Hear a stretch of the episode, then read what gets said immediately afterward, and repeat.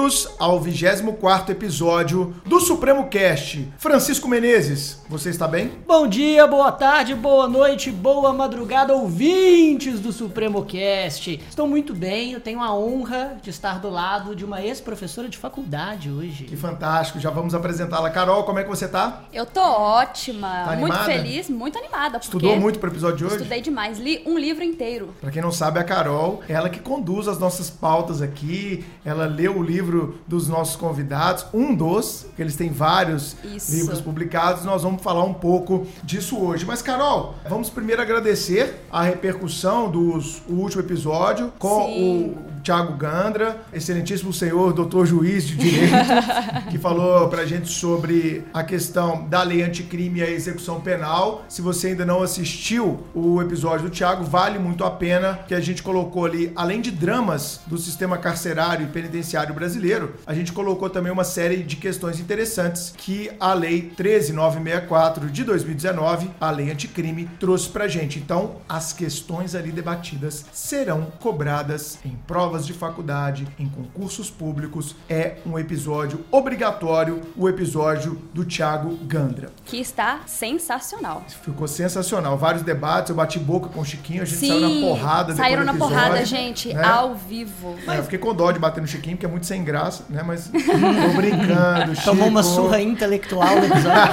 mas, mas é claro Como que. sempre, como sempre. Como sempre. Mas é claro que ficou sensacional, né, Bruno? Direito penal. É, direito penal é legal, mas o tema de hoje é muito mais legal, na minha visão, porque a gente vai falar de bioética e biodireito. Eu tenho certeza que a maior parte dos nossos ouvintes não estudaram bioética ou biodireito, ao menos sobre essa rubrica. Ele pode ter estudado, às vezes, na faculdade, ou mesmo é, depois da faculdade, pós-graduação, alguns temas que envolvem a bioética e o biodireito, mas aqui nós trouxemos os dois maiores especialistas do Brasil para falar pra gente um pouco sobre esses temas e vocês vão ver questões como direitos do paciente, como reprodução assistida, como a questão da morte, como a questão dos transgêneros, enfim, vão ser vários temas debatidos hoje dentro da lógica do biodireito e da bioética. Eu recebo com muito carinho a minha orientadora de doutorado. É, Chiquinho, não é cota, ela é genial. Você não vem falar que eu sou puxa-saco, que nós vamos disso. quebrar o pau de novo. É, ela foi minha professora de faculdade. É, genial ou não é? Genial, O claro. ouvinte tem que parar ou não tem? Com certeza Pra tem. prestar atenção Por favor. na professora Maria de Fátima Freire de Sá. Fatinha, muito bem-vinda, minha amiga, minha professora e minha orientadora querida, que eu tô todo atrasado. Bem-vinda. Eis, eis a razão. É, tá super atrasado, né? Eu Bem-vinda, minha amiga. Super feliz de estar aqui com os dois, um de um lado e outro do outro. É. Chiquinho nos tempos de cadeira de faculdade Isso. e o Bruno agora no doutorado. É, e no mestrado também, E no você me ajudou mestrado bastante. também. Foi da minha banca de mestrado. Foi. Me deu nota boa, Chiquinho, tá? Total, mestrado. total, total. Tirei total, viu, Chiquinho? Com Segura essa louvor. pressão aí. Com louvor. Com louvor. Chiquinho. Não, Segura a não é, pressão. não é uma competição, não, Bruno. Não é uma Não competição, tô competindo sim. com Cuidado ninguém. com a surra, Você tá, você tá cara. correndo sozinho. É porque, na verdade, o Chiquinho tá no direito penal, né, Direito Bruno? penal é outra coisa. Exato. Carol, foi sua professora também na PUC, não? Infelizmente não, não tive a honra de ter aula com ela, mas já ouvi muito sobre, já li muito sobre também. As obras, assim, me acompanharam durante a graduação. E eu tive aula com a professora Juliane Fernandes Queiroz e eu Ah. participei de projeto de pesquisa com ela Show. sobre biomedicina, então eu, eu tive um contato bacana aí com a disciplina. Excelente. Para você que está nos ouvindo e não conhece a professora Maria de Fátima, mais carinhosamente chamada como Fatinha, conhecida por todos, ela é uma autoridade na seara do biodireito nacional e internacional. Já palestrou em todos os quatro cantos do Brasil, já palestrou na Europa, já escreveu centenas de artigos sobre o tema. Estamos aqui com uma grande autoridade e que vai nos ensinar muito. Eu tenho certeza que ao fim desse episódio você vai agradecer por nós termos escolhido esse tema com essa professora tão competente. Você está feliz de estar no, no, no, no Super feliz. Eu que nem imaginava em ter Instagram, agora eu tenho Instagram, tô no podcast. Vendo? Eu tô adorando essa história. Ano passado a gente estava em São Paulo, no evento é, do IBERC, Uhum. né, do Instituto Brasileiro de Responsabilidade Civil, lá em São Paulo, Chiquinho. E eu do lado da Fatinha o tempo todo, né, como um bom discípulo. Tal. E só, pô, Fatinha, você tem que colocar seu Instagram aí, pô, você bomba, você tem informação demais. Os alunos, as pessoas merecem ter conteúdo como o seu. E hoje ela tá aí começando a bombar. Quem não segue, qual é o seu Instagram? Já fala logo dos nossos ouvintes É o meu nome, Maria de Fátima Freire de Sá. Mas lá em São Paulo eu falava assim com o Bruno: Bruno, põe aí, põe essa foto aí, agora escreve, como é que eu faço? O almoço e eu lá de Instagram. Instagram mesmo. Agora, é, era, foi desse jeito, mas foi muito bacana. E um grande parceiro da Fatinha, meu xará, ele tá aqui com a gente. Eu vou contar um caso engraçado, Chiquinho, porque ele vai lembrar disso. A gente tava fazendo segunda fase do vestibular da UFMG na época, lá em 95. Que já isso? faz tempo. Aí eu cheguei atrás de mim e o cara chamava Bruno Torquato. Ele olhou pra mim, você chama Bruno Torquato? Eu olhei pra ele, peraí, você é Bruno Torquato? A gente com 17 anos. Falei, pô, não é possível que tem dois Brunos Torquato no mundo, né? E a gente tem a honra aqui de receber o nosso amigo Bruno Torquato de Oliveira Naves. Grande Brunão, bem-vindo, meu amigo, ao Supremo Cast. Muito obrigado, é uma grande honra estar aqui. E realmente eu me lembro dessa, desse momento aos 17 anos com muita frequência. E tem um outro momento que você está na minha vida com muita frequência, todo semestre, quando eu falo de mudança de nome, e aí eu falo de homônimos, eu falo, vocês sabem que existe um outro Bruno Torquato em Belo Horizonte? Que tem a minha idade? E que dá direito civil? Aí ninguém acredita. Falam, isso não é possível. Pois é. E, e muita gente confunde a gente. Eu não sei se a gente é parecido, cara, mas muitas pessoas falam: você não dá aula na PUC? Eu não, cara, eu nunca dei aula na PUC. Você não dá aula na, na Dom Helder? Não, cara, eu nunca dei aula na Dom Helder. Pô, mas você não tem um currículo brilhante? Não, meu currículo não é tão brilhante assim. Porque o Bruno, para quem não conhece, é professor dessas instituições que eu citei, né, Bruno? É mestre, doutor, como a Fatinha, tem um currículo invejável, tem uma carreira acadêmica realmente brilhante. E eu tenho orgulho, cara, quando eles me confundem assim com você, viu? Ah, eu também fico bastante orgulhoso disso, até porque eu já recebi parabéns por ter passado num concurso de delegado. Já tem um tempo, né? Eu acho que deve fazer uns 15 anos. 17 anos, é, 17. 18 anos, Olha aí, 18 que anos completo esse ano dessa aprovação. Mas que legal, cara, é muito bacana receber pessoas tão nobres, com um currículo acadêmico tão extenso quanto de vocês. E eu tenho certeza que tanto eu quanto os ouvintes do Supremo Cast irão aprender muito hoje. Esse tema que a gente vai discutir hoje é um tema muito importante, de conhecimento essencial a todo operador do direito, porque, primeiro, envolve diversos ramos: direito civil, direito penal, ambiental, constitucional, e porque, com certeza absoluta, ouvintes, prestem bem atenção, vai cair na sua prova. Não tenham dúvidas disso. E é um, é um conhecimento, como a Carol destacou, um conhecimento interdisciplinar. Exatamente. E as bancas de concurso estão cada vez mais nessa pegada interdisciplinar, perfeito? Exatamente. E o direito nem sempre consegue acompanhar a evolução da sociedade, principalmente a evolução tecnológica e a interação dessa evolução com a própria com a própria biologia humana, em aspectos de biotecnologia, eh, em aspectos ligados à própria vida humana, ao corpo, à dignidade, à autonomia para morrer, a, a temas como gestação de substituição, crianças intersexuais. A discussão desse tema justamente por isso é absolutamente necessária, não só para que nos formemos juristas completos, como também para estarmos atualizados. E digo mais, Chico, é, tendo sido aluno da Fatinha, é, eu vejo claramente o quanto isso é importante até para a gente relativizar dogmas. Perfeito. né? Porque muitos dos pontos aqui eles foram dogmatizados ao longo da história Claro. e nessa fase, espero eu, mais democrática e plural que a gente vive hoje, isso tem que ser tocado, tem que ser realmente O rosto relativizado. aqui dos convidados diz muito sobre o compartilhamento da sua esperança, Bruno. Pois é, a esperança é a última que morre. Então, nessa fase democrática e plural, é muito importante a gente desdogmatizar e trazer luz para a vida humana como ela é. Claro. Muito além é, de dogmas do cristianismo ou de crenças limitantes e por aí vai. Então, isso é muito importante e eu já queria trazer uma primeira distinção que eu sei que é uma dificuldade das pessoas que militam com esse tema e que eu acho que a gente deve usar essa oportunidade para desfazê-la é exatamente entre as expressões bioética e biodireito. Bruno Torquato, Essas expressões são ou não são expressões sinônimas? Não são, de forma nenhuma. Quando nós falamos de bioética, nós estamos nos referindo a valores, porque a bioética é exatamente a preocupação ética com a vida em todas as suas manifestações. Sim. Já quando nós falamos de biodireito, nós estamos partindo do ponto de vista da dogmática Aham. e, portanto, há por trás uma norma jurídica dotada de obrigatoriedade para reger aquela situação. Aham. Então, na verdade, nós estamos falando de áreas que têm o mesmo objeto de preocupação, mas que se portam diferentes, principalmente quanto à metodologia, quanto à reflexão. Então o objeto é o mesmo, seria a vida humana. Não é só a vida humana. Questões- A vida humana também. Aham. Mas a, A até o- vida em geral. É, porque o termo bioética, até a primeira vez que ele surge, ele teve uma preocupação ambiental muito ampla. Entendi. Era o homem inserido no meio ambiente. Meio ambiente, como parte desse meio como ambiente. parte desse meio ambiente, exatamente. Então a seara da bioética seria uma seara mais fluida, mais abstrata, e a seara do direito uma seara mais concreta. É correto fazer esse tipo de raciocínio? Eu não pensaria dessa forma, porque a bioética ela também nasceu para solução de determinados problemas.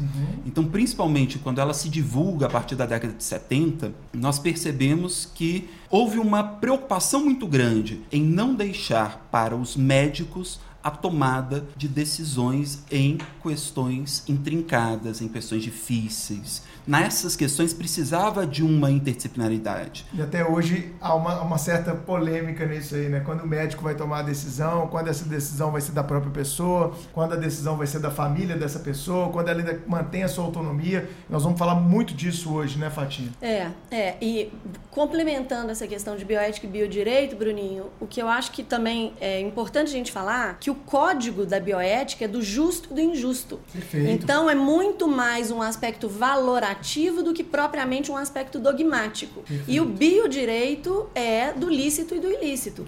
Isso não quer dizer que nós não tenhamos questionamentos abertos dentro do biodireito. Se nós não tivéssemos, nós não íamos discutir direito de morrer, Claro. transexualidade, Claro. é, doação de órgãos, enfim, é, to- é, sigilo de doadores e barriga de aluguel ou útero de substituição, né? Então são muitos esses, esses essa diferença ela é importante. Talvez um exemplo interessante que a gente possa trazer aqui e que a gente até inclusive escreveu sobre ele, eu não me lembro a época, o Bruno pode dar uma colada aí no, nas datas aí pra gente ver, mas houve um caso que ocorreu em Goiás de uma menina chamada Roberta Jamile e na verdade ela era irmã de um menino chamado Pedrinho. Ah, isso foi na década de 90, acredito. Foi, eu, ali. é. Eu Então eu acho acho que foi. Ele foi subtraído da maternidade e quando se buscou saber o caso dele e esse caso chegou à tona, descobriu-se também que essa Roberta Jamile tinha sido subtraída. E aí ela queria fazer, na verdade, Pela mesma mãe, né? pela mesma mãe. A Vilma, não era A Vilma? Vilma, Dona Vilma. Vilma. Isso aí, a Dona Vilma, tá lembrando, hein? A Dona Vilma. E aí, o que aconteceu foi que eles queriam fazer um exame de DNA e a Roberta Jamile não queria, porque ela entendia a Dona Vilma como mãe dela. Só que A existia uma paternidade socioafetiva. a aí, ó. mater... A Exatamente. maternidade. É. E aí existia uma mãe biológica que queria saber se ela tinha tido uma filha, quer dizer, se Ah. era filha dela, para que ela ficasse, inclusive, tranquila. Claro, porque ela convivia com aquele fantasma né, da filha Exato. se subtraída. Exato. E ela, a Roberta Jamile, se recusou. E aí houve todo um envolvimento em que uma guimba de cigarro dela, que ela estava lá na delegacia, foi colhida e foi feito um exame de DNA. Na Que- saliva Na dela. saliva dela. Quer dizer, se nós formos pensar pelo justo e injusto, a Roberta Jamile não queria saber. Ela tinha se recusado a fazer. Ela tinha se recusado a fazer. E ela não queria saber. Mas a outra pessoa, que era uma mãe Que biológica, ela queria saber. Mas, no entanto, essa tinha um mãe. crime, né? E tinha um crime aí. Aconteceu um crime incapaz que ali. foi subtraído. É. Mas, na verdade, a justiça... O que, que nós podíamos falar sobre justiça? Porque essa mãe não ficou com a filha. A dona Vilma, que era a criminosa, continuou com a filha. Porque ela entendia que era... É a mãe. né? Quer dizer, que era a mãe. E a Roberta Jamile não queria saber, mas soube. Então, Como conciliar tantos interesses. Exatamente. né? É um, acho que é um exemplo legal, a partir do que o Bruno traz de diferença de bioética e biodireito, pra gente enxergar que o justo e o injusto nós vamos perquirir infinitamente. E que o lícito e o ilícito, eles vão de uma decisão que seja uma decisão correta. Legal. Justo e injusto acaba passando por uma noção mais pessoal. também, Exatamente. né? É, é isso Eu não aí. conhecia esse caso. Não, Não. você é muito você é novinha, novinha, cara. 95. Faz questão de destacar, né? Você lembra desse 95. caso, Chiquinho? Claro que eu lembro. Ah, tá vendo? Penaliza. Eu acho que a, a ideia do, da bioética e do biodireito, nós vamos dar como dica suprema no final o manual de bioética e de biodireito aqui dos nossos dois convidados, mas eu acho que vale a pena eh, essa disciplina ela ser pensada sempre a partir de narrativas, de casos que são casos concretos. É uma coisa que eu tenho percebido, Fatinha, é, pela nossa proximidade, você pesquisar, palestrar e escrever, é muita questão é, dos pacientes. né? Estejam eles em estágios terminais ou não, a autonomia desses pacientes. Eu já vi você trabalhar casos europeus, casos dos Estados Unidos, do México, da Colômbia. Vamos falar um pouquinho dessas polêmicas de autonomia do paciente, porque eu tenho certeza que os nossos ouvintes têm na sua família ou já tiveram, isso é uma, uma questão universal, né, Bruno? É, pessoas que num determinado momento da vida já não tinham mais a capacidade de discernir que tipo de tratamento gostaria de receber ou deixar de receber. Eu faço um depoimento pessoal. Eu tive uma avó que ficou internada no hospital em Belo Horizonte por três anos, é absolutamente em estado de inconsciência, onde ela, ela simplesmente é, recebia hidratação, recebia todo o suporte para lhe manter viva, mas que não tinha mais qualquer autonomia para decidir a respeito do seu futuro. Eu sei que você tem casos brilhantes a respeito disso. Eu queria que você levantasse, porque eu tenho certeza que os nossos ouvintes vão gostar de ouvir e ampliar o juízo crítico. Afinal, estamos aqui na podosfera, né? Para a gente ampliar o juízo crítico da galera. Traz um pouquinho desses casos para gente de autonomia do paciente, quando deve ser recebido cuidados paliativos, essas distinções que são feitas. Lembrando que a gente trabalhou um pouquinho disso lá atrás com a nossa ex-aluna também da Fatinha, Luciana Dadalto. Olha, essa questão, Bruninho, de é, autonomia do paciente nos remete à ideia de uma relação médico-paciente. Acho que um primeiro ponto é situar tudo isso. A relação médico-paciente ontem e a relação médico-paciente hoje, até para trabalhar a ideia de autonomia. né? Ó, O- cuidado que a mãe do Chiquinho é médica, hein? a Cuidado mãe com de o que mesmo, ela vai, que- ela vai gostar do que a gente vai falar Ah. aqui, porque eu acho que é, é algo que, assim, do ponto de vista. Na modernidade, a gente precisa enxergar que biografia é fundamental. E biologia só não vale. Né? Quer dizer, o médico ele não pode pensar só na biologia, ele tem que pensar na biologia e na biografia. Exato. Então, quando a gente fala na relação médico-paciente, ontem a gente vê uma submissão, um tratamento paternalista do médico e em relação ao seu paciente. O, o médico determinava o que era bom para o paciente. Se tinham duas pílulas, ele dizia: olha, essa pílula que você vai tomar porque essa é que é boa. Verdade. né? Então ele nem falava de uma outra pílula, ele poderia falar, mas ele determinava. né? Então essa relação paternalista, ela Verticalizada. verticalizada, né? Ela, ela perdurou durante muito tempo. Até porque, é, num momento mais antigo, o médico ele era detentor do conhecimento de forma muito mais absoluta do que ele é hoje. Sim, mas Porque hoje, né, todo mundo tá nos ouvindo aí, já foi num médico e já googlou, né? O Google, É. você aparece um caroço no seu braço, você chega no Nossa, médico, você tá rapaz, eu tô com um tumor aqui, é câncer. É, certeza. eu tô na merda, me ajude. Eu faço É. isso todos os dias. Você Qualquer é assim? dor que eu sinto, Você é meu filho. cara? Eu sou. É mesmo? Sou muito. é, mas aí sem contar na, na questão das especializações, né? Verdade. Porque Ah, a é. visão, a visão total do paciente por um médico hoje é muito raro. A, a- a clínica geral, é, ela acaba sendo desprestigiada quantas Verdade. vezes? É, Na verdade, ela é exatamente, fundamental, né? Exatamente, até aquela piada, né? Você chega com dor na mão esquerda, ele fala, não, sou especialista em mão direita.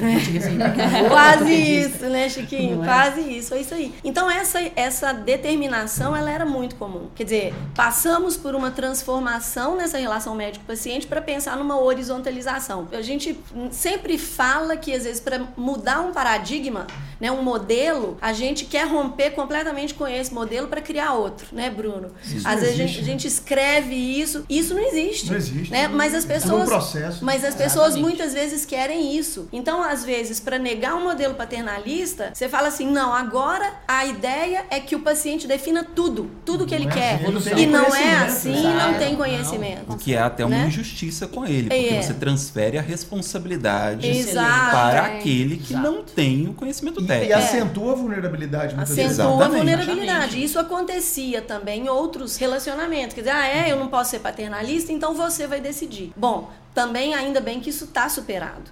E aí a gente chega numa relação médico-paciente horizontalizada, uma relação dialógica. Eu e o Perfeito. Bruno, eu e o Diogo, a gente sempre gosta de falar, eu e a professora Thaisa, dessa dialogicidade da relação médico-paciente. Quer dizer, Chiquinho, você quer uma. Um, você, você precisa de um diagnóstico, você tem um diagnóstico, mas eu vou te perguntar, quer dizer, o médico tem que te perguntar quais são os seus interesses. O que, que você quer?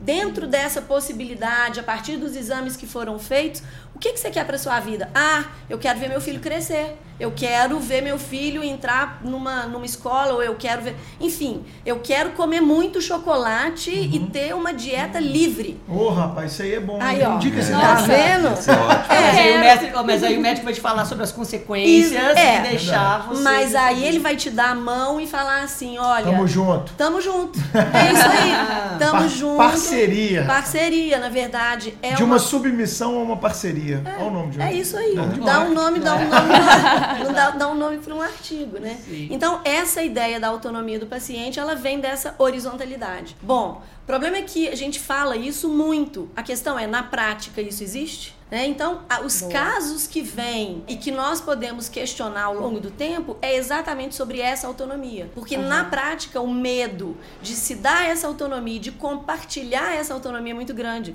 Uma coisa é um médico me dar um remédio para uma dor de cabeça ou me indicar uma cirurgia, sei lá, de alguma coisa que seja eletiva. Sim. Outra coisa é o médico falar assim, olha, agora nós temos que fazer esse, esse, esse tratamento. Esse tratamento tem uma, sei lá, um- um- uma, uma cirurgia muito mais ampla Complexa. e complexa Risco, e né? riscos e tal. É. E aí vem toda aquela ideia de muitas vezes se chegar a um paternalismo também, Aham. né? Então de se misturar essas questões. E, um- e- e como é que os médicos têm visto isso, Fatih? Porque do lado de cá, do lado do jurista, eu tenho acompanhado clarissimamente, até na- na- naquele congresso que a gente foi em São Paulo, o pessoal é, tocou várias vezes nesse ponto. Os, juristas já estão muito conscientes dessa necessidade de horizontalização, o respeito à vontade do paciente, para, como a gente falou, para que haja realmente, é, eu sei que você não gosta dessa expressão, do consentimento informado, dele saber o que está se passando com ele, saber quais são as alternativas,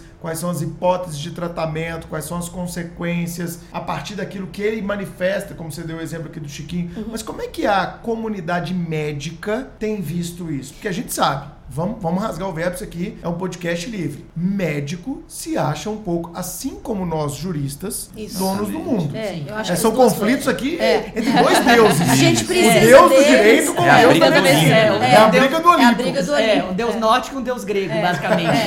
E é bom a gente se incluir nisso, Claro, né? Para que eles não estejam claro. sozinhos, né? Claro. Exato. É. E, e parece uma perda de autonomia do médico, de certa forma. É um né? poder, uma perda né? de poder. É, a ideia do poder. Então, E perda de é, poder é sempre complicado. Sempre Até psiquicamente. É, Claro. quando a gente fala nessa ideia de autonomia hoje, a gente pode pensar em algumas situações do ponto de vista médico em que alguns hospitais, algumas clínicas, eles já têm conselhos de ética que permitem essa autonomia que a palavra talvez não seja permitir, Bruno, me ajuda aí, É, Mas que, é, é, que pelo menos esse conselho ele consegue discutir exato, é rediscutir, e né? analisar Situações. situações a partir de diferentes pontos de vista. Isso. Talvez seja o mais importante. Por exemplo, a questão dos testemunhos de Jeová. Sim. Há Ah, muitos sim. hospitais hoje com conselhos de ética que garantem a autonomia do paciente. Exato. Então há casos interessantíssimos assim pelo mundo. Aí eu vou trazer um caso aqui sobre um livro que eu vivo falando dentro de sala de aula. É um livro que todo mundo pode ler e tá ali do lado na cabeceira, que se chama A Balada de Adam Henry. Ah, do Ian. McKeevan, né? É, a gente trabalhou.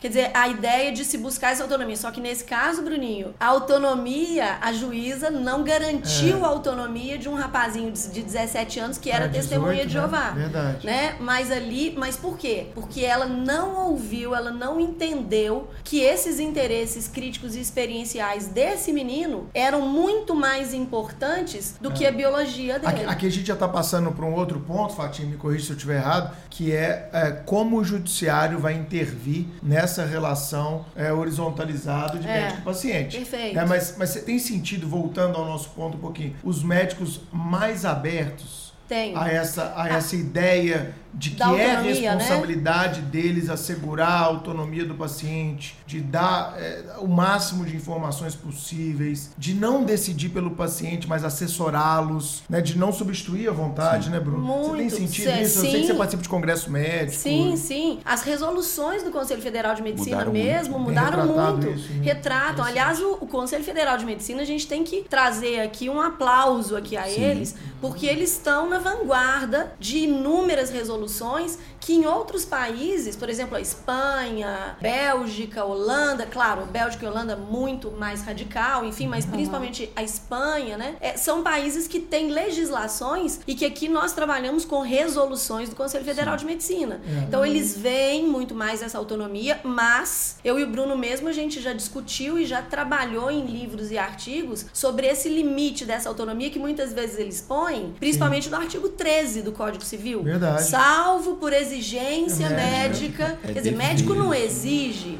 O médico, ele orienta, ele indica, né? ele não pode exigir. É defesa o ato de disposição do próprio corpo quando importar em diminuição permanente de Aham. integridade integridade física. física e ou contrariar os bons bo- costumes. Como é que nós falamos em Que que é bons, bons costumes? costumes? no- Exato, Há, uma costumes. métrica de bons 2020, o costumes. que, que é bons costumes? É sempre Gustavo- meu. É Eu sempre, sempre meu. bato É nisso em sala de aula, porque o Código Civil ainda é repleto dessa expressão dos bons costumes, e a gente sempre se questiona, né? O que são bons costumes? Mas, Fatih, o que você está colocando pra gente é interessante, até para que o nosso ouvinte possa perceber isso mais proximamente. Você está falando dessa relação ser horizontalizada, a gente está falando da importância das resoluções do CFM. O ouvinte que não está muito afeto à nossa temática, é importante fazer é, é, um esclarecimento. Muitas das questões que nós vamos discutir aqui hoje nesse episódio não estão regulamentadas expressamente por diplomas legais. É, a gente pode até falar um pouco disso. Vocês acham que a gente tem que caminhar para um diploma de biodireito ou não? Se a gente tem que ter isso ou se a gente deve manter este poder na mão de um conselho de classe, como é o Conselho Federal de Medicina? Porque os ouvintes que estão aí prestando atenção no tema, a Fatinha citou aqui a questão dos testemunhos de Jeová. Isso não há regulamentação específica. Você pode extrair regras do Código Civil que vão levar a uma, a uma construção. Mas você não vai chegar lá é, no Código Civil e tem um artigo 17A, 12B, que vai falar assim, ó, quantas testemunhas de Jeová deve ser preservada a autonomia do paciente, é, o direito à vida não prevalece sobre a, a- a liberdade de crença religiosa e etc. Você não vai ter um artigo desse. Quando você vai falar de gestação de substituição, a famosa barriga de aluguel no popular, você não vai ter uma lei que regulamenta isso hoje, claramente. Quando você fala de eutanásia, de distanásia, de mistanásia, né, de ortotanásia, você não vai ter uma lei que vai regulamentar. Isso tudo hoje, queridos ouvintes, está nas mãos do Conselho Federal de Medicina. Então, se você levantou essa bola, eu já quero aqui, como apresentador, coletar a opinião de vocês. Bruno, precisamos de uma lei, um marco civil de biodireito onde a gente possa condensar essas expressões da personalidade. O que que você pensa, meu amigo? Bem, antes de responder, eu queria voltar um pouquinho só na ideia mesmo de resolução. Primeiro, por que, que o Conselho Federal de Medicina no Brasil foi o primeiro a se manifestar sobre esses temas? Porque os médicos o provocavam. O que, que eu faço nesse Exatamente. Ou Tô seja, perdido, tô de perdido. uma certa forma, a gente compreende por que, que o Por quê? Conselho Federal de Medicina acabou se arvorando a trabalhar esses temas. Essas normas deontológicas. É, no final das contas, é isso que caiu no colo deles. A batata quente tá com eles. Exatamente. Eles é que vão ser Eles estão no condenados. front, eles estão no front. É, Exato. muitas vezes por um procedimento errado. Então, nesse caso, a gente já sabe que uma resolução do Conselho Federal de Medicina viria como uma forma de disciplinar procedimentos éticos para o próprio profissional. Como que ele deve É um trabalhar? resguardo, né? É, é um resguardo. Um seguro. Além de que o Conselho Federal de Medicina é uma autarquia. Perfeito, federal. Ou seja, então a gente não pode deixar de considerar a resolução como uma norma, ainda que inferior, mas uma Sim, norma ok. de classe. Perfeito. O alcance é limitado. É, Exato. o alcance é para os médicos. Exato. Não seja- pode se voltar a uma regulação externa. Exatamente. Então, tudo bem. Eu- A gestação de substituição está regulamentada, por exemplo, lá no, no Conselho, numa resolução do Conselho, aliás, mais de Sim, uma, né? é. Que foram feitas ao longo É a do última tempo. resolução A última agora. resolução. Mas aí você pensa, pô, mas eu não concordo com isso. Ah, então agora você tem que procurar um médico que vai lhe dar o suporte, porque os médicos brasileiros eles vão seguir isso aqui, senão ele vai tomar um procedimento lá É, é, no âmbito do, do conselho dele. Então seria muito interessante até que nós tivéssemos sim leis. Uhum. Embora eu ache que isso não vai acontecer. É. Porque não há um interesse do Poder Legislativo em adentrar nesses temas espinhosos, são Verdade. temas que geram Concordo plenamente. perda de votos. Não, mas um, um- um legislativo cada vez mais conservador e cada vez mais é, refém de currais eleitorais. Agora, é, eu- só para terminar, eu sou contra a redação de código. Sim. Um Sim, código sim. de biodireito, um código que trate do direito médico? Não. Acho É que isso engessado, não é bom. é isso é engessado, é. A gente A- tem que pensar em mecanismos mais abertos Pensa de bem. legislação. Olha só, Perfeito. há quantos anos. eu- eu- o problema é que se eu falar muito data, o povo vai saber quantos anos eu tenho. E Você assim, é uma querendo muito. Fatinha, quem? Ah, Aqui, ó. Fatinha, olha, nós estamos transmitindo pelo YouTube esse É, não tem podcast. jeito, tá no né? YouTube. As pessoas estão vendo que você tem 28 anos. Pois é, ô, Bruno, eu comecei criança. Auge da maturidade, Tá? 28. Tá, gente, então eu comecei criança. É só, é só falar, eu já li uma vez. Mas assim, que- na época do meu mestrado, há muitos. Foi na primeira turma do mestrado da PUC. Aí vocês vão saber quantos anos tem a PUC. Quantos, quantos anos tem o mestrado da PUC. Mas nessa primeira, nessa época do mestrado, a gente começou a trabalhar com biodireito. Uhum. Vejam, a minha dissertação de mestrado na época foi sobre doação de órgãos. Você tem 20 anos. É, tem 20, 20 anos. anos. É, é, tem 20 anos. E assim, é, essa doação de órgãos na época, existia uma legislação. Aham. A legislação falava sobre presunção de doação. O Uhum. que isso quer dizer? É, era uma legislação que foi cópia da legislação espanhola. Sim. É aquela história do Brasil importar leis. Mas Aham. hoje em dia eu tô achando legal importar leis. Pois é, mas nesse. Porque a gente nem isso tá fazendo, é. Exatamente. É, verdade, Perfeito. Bruno. Boa, boa. Foi boa. Essa, Né? mas Pô. essa legislação não, não, assim, não surtiu um efeito desejado, porque era uma legislação que falava de presunção de doação. Então, o que acontecia? Salvo A ideia do manifestação. doador universal, É. né? Pra quem, para o nosso ouvinte circunstanciado, tá falando da lei de 97, É. a lei 94 9.434. 9434 de Que tá em 97, vigência, né? que tá em vigência, que quando ela veio foi um burburinho no Brasil em 97, porque ela trouxe o princípio do doador universal, ou seja, se você nada dissesse, quando você viesse a óbito, os seus órgãos poderiam ser extraídos, vírgula, salvo se em vida você manifestasse em sentido contrário. É. Então houve uma corrida, Carol, Então, você se não era não se nascida, manifestasse- mas se você houve uma corrida aos postos de identificação em todo o Brasil, com filas sendo retratadas na imprensa, eu já estava na faculdade na época, o Bruno também, é, com as pessoas correndo para mudar a carteira de identidade, a carteira de Aham. motorista, para constar assim, não, Não, doador ah, de órgãos. E o, o clamor foi tão grande que quatro anos depois, salvo engano, em 2001, É, se não me falha a 2001. memória, houve uma 10.200 mudança do princípio. Do princípio do doador universal, a gente voltou para a ideia do princípio do doador voluntário, ou seja, só será doador aquele, Aquele que que se expressamente se manifestar em vida. Então, se no seu documento de identidade não tiver constando que você é um doador, se você não fez um testamento vital, se você não deixou isso em alguma manifestação formal, os médicos não estão autorizados a extrair seus órgãos, vírgula, salvo se a família consentir após a morte. É isso aí. Né? Entendi. E aí, quando aconteceu isso, vejam, isso não foi debatido na sociedade. Então, quer dizer, criou-se uma lei, né? Surgiu a Lei Ela foi realmente 9.434. importada, né? Ela foi importada de um país que. Foi da Espanha? Da Espanha. Doação de órgãos na Espanha é sensacional. E resolveu o problema da fila de Sim, órgãos. é né? um país assim super assim. E na verdade a Espanha, apesar de ser uma doação presumida, Aham. eles perguntam pros familiares, mas eles não perguntam pros familiares daquela pessoa que está em morte cerebral Aham. se ele familiar quer doar o órgão daquela pessoa. Ele pergunta o que o seu filho, o que o seu pai, o que a sua mãe gostaria. Ah, sim, a vontade Quer do dizer, a vontade paciente. do paciente. Isso é muito bacana porque assim, não é transferir o direito da personalidade, ele é intransferível, Sim. né? Ele, mas é não é transferir, mas é trazer um certo respeito para a pessoa. Então, quando a gente fala em legislação, voltando um pouco na, no questionamento do Bruninho, o Bruno é o Bruninho, o outro é o Bruno.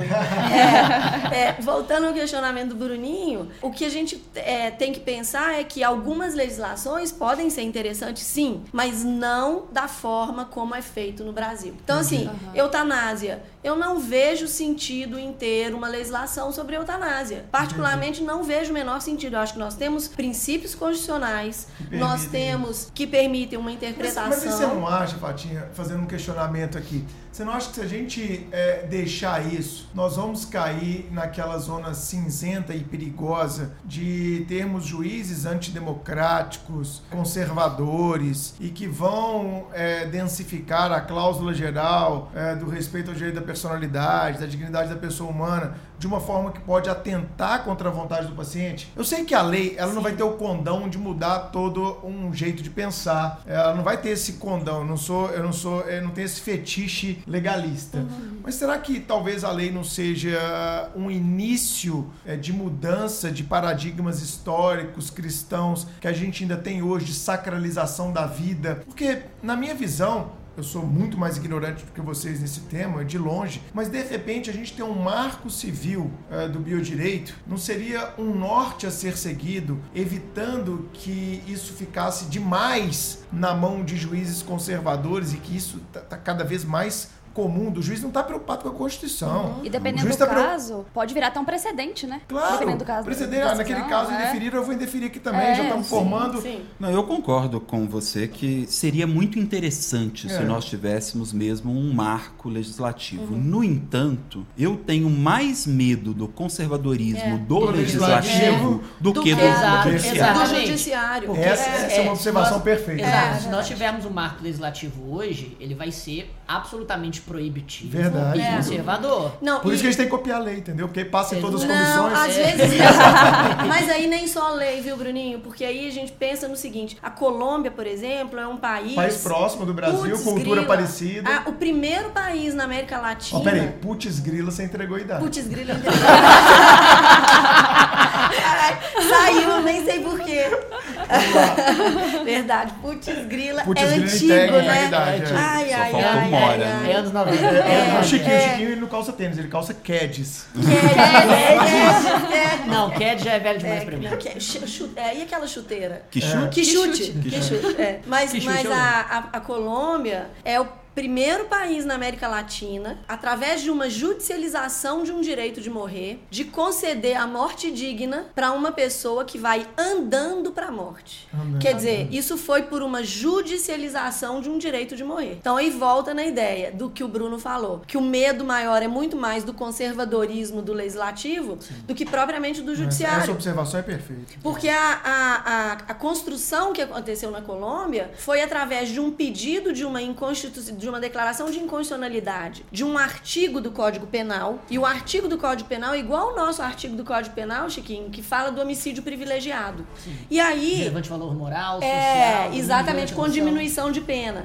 E foi pedido nesse, nessa, nessa arguição de inconstitucionalidade que fosse declarado inconstitucional esse artigo para dizer que morte é morte. Então que não haveria que ter diminuição de pena. Pois vocês acreditam que a Corte Constitucional Colombiana, ao examinar a questão, ela disse que não só que esse artigo estava valendo, como também disse que o direito de morrer fazia parte do direito de viver. Nossa, e que a legal. pessoa tinha um direito de morrer dignamente. Putz, muito legal. E É, isso está chegando no STF? Porque eu não, tenho visto esse debate ainda é, subir ao STF. Você tem alguma notícia disso? aí? Não, infelizmente eu não tenho Não tá no radar, notícia. né? Não.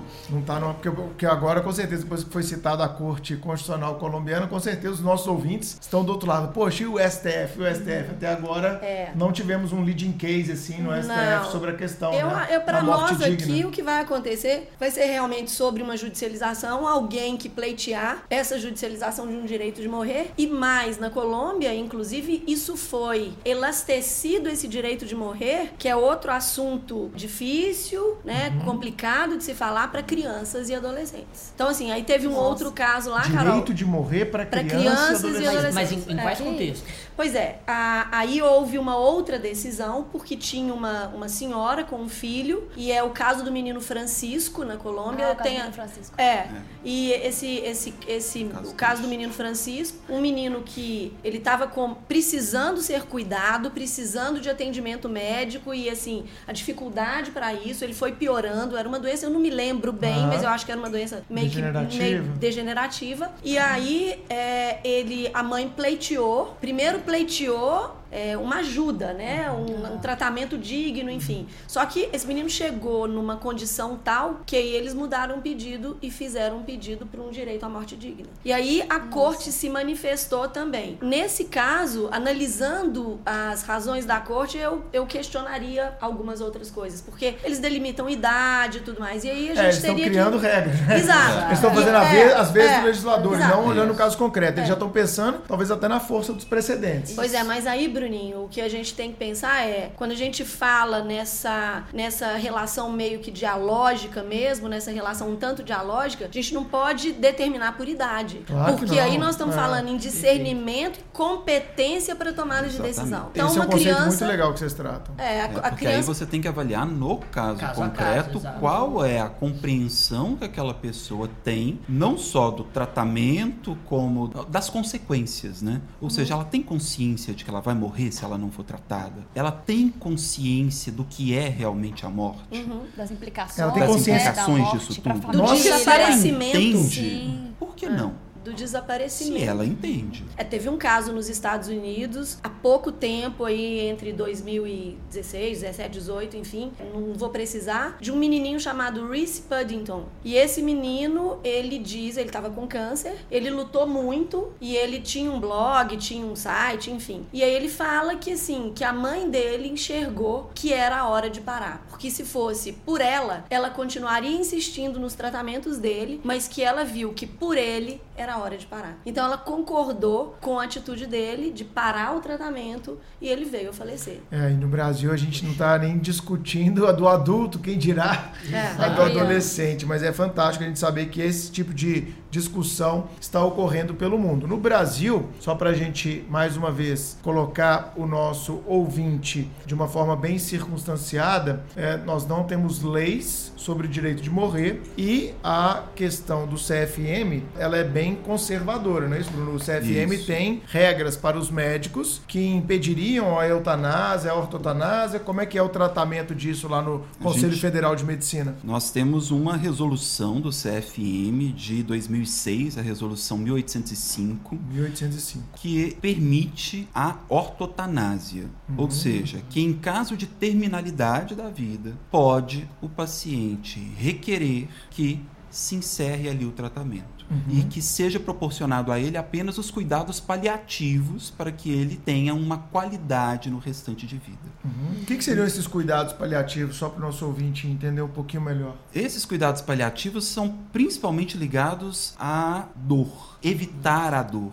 É algo que o mantenha vivo nas melhores condições possíveis. Perfeito. Ele faz uso de remédio, terapia, coisa assim? Sim, ele pode fazer, mas nenhum tratamento propriamente dito. Ou Ah, seja, não há um Não é tra- é, não há né? um tratamento da doença, Para, da para curar a doença. condição física. Sim. É, na verdade, quando se fala em tratamento em cuidado paliativo, é um cuidado amplo. É um cuidado é, psíquico, é um cuidado Ah, espiritual, Trabalhar é um todas cuidado as áreas físico, da- todas as áreas. E, e o cuidado paliativo, ele está necessariamente ligado à terminalidade da vida? Essa é uma discussão. Essa é uma discussão, mas eu entendo que sim. Uhum. Porque quando você fala em cuidado paliativo, você já está diante de uma situação de Irreversibilidade. irreversibilidade e de não possibilidade de cura mesmo. Então, quando uma pessoa. E, e, aliás, uma, uma, uma coisa muito importante que a gente precisa falar: que o cuidado paliativo é um direito do paciente. né? Ele não pode ser imposto a um paciente. Há vários filmes legais. Quando. E eu estava falando dessa história dos filmes, Bruno, porque, por exemplo, alguns países, como a Bélgica, o próprio a judicialização do direito de morrer na Colômbia, eles falam da,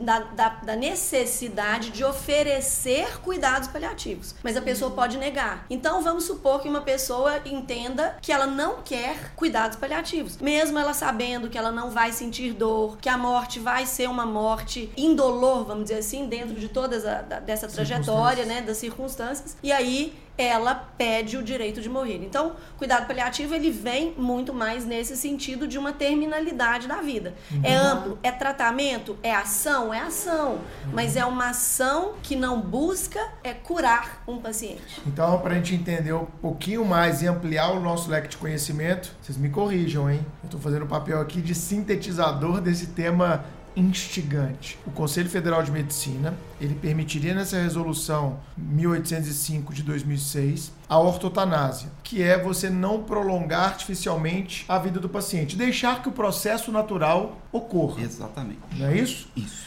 E garante o direito e não como dever, não como imposição, os cuidados paliativos para que o paciente, nas condições do caso concreto, tenha o melhor tratamento possível, mas que não seja um tratamento que prolongue artificialmente a vida, mas que seja um, um tratamento que lhe dê suporte é, de, de alimentação, de hidratação, de manutenção ali daquela vida, mas não um prolongamento ad eterno daquela O vida. interessante, pe- pelo menos na no meu ponto de vista, o mais interessante dessa resolução é destacar realmente a autonomia do paciente. É. Ou seja, se ele não quiser, se ele quiser continuar. Você quer ir pra casa? tratado- Quer ir pro sítio? Pode. Patrick Swayze, eu Agora- vou pro sítio, eu tô com câncer no fígado, Se ele no quiser o pâncreas. contrário, é assim, Ele eu não existe. quero morrer de jeito Ele nenhum. foi pro rancho, Patrick Swayze, Ghost. Oh, é música Dance, não é do seu tempo, não, Dirty né? Dance não, só É, eu sou, do, eu sou do tempo Dirty Dance. É Ghost e tal. Aí ele foi, né, não teve esse caso, ele Teve, foi pro teve rancho dele com a esposa Isso. e passou os últimos meses da vida dele lá porque foi diagnosticado com câncer terminal.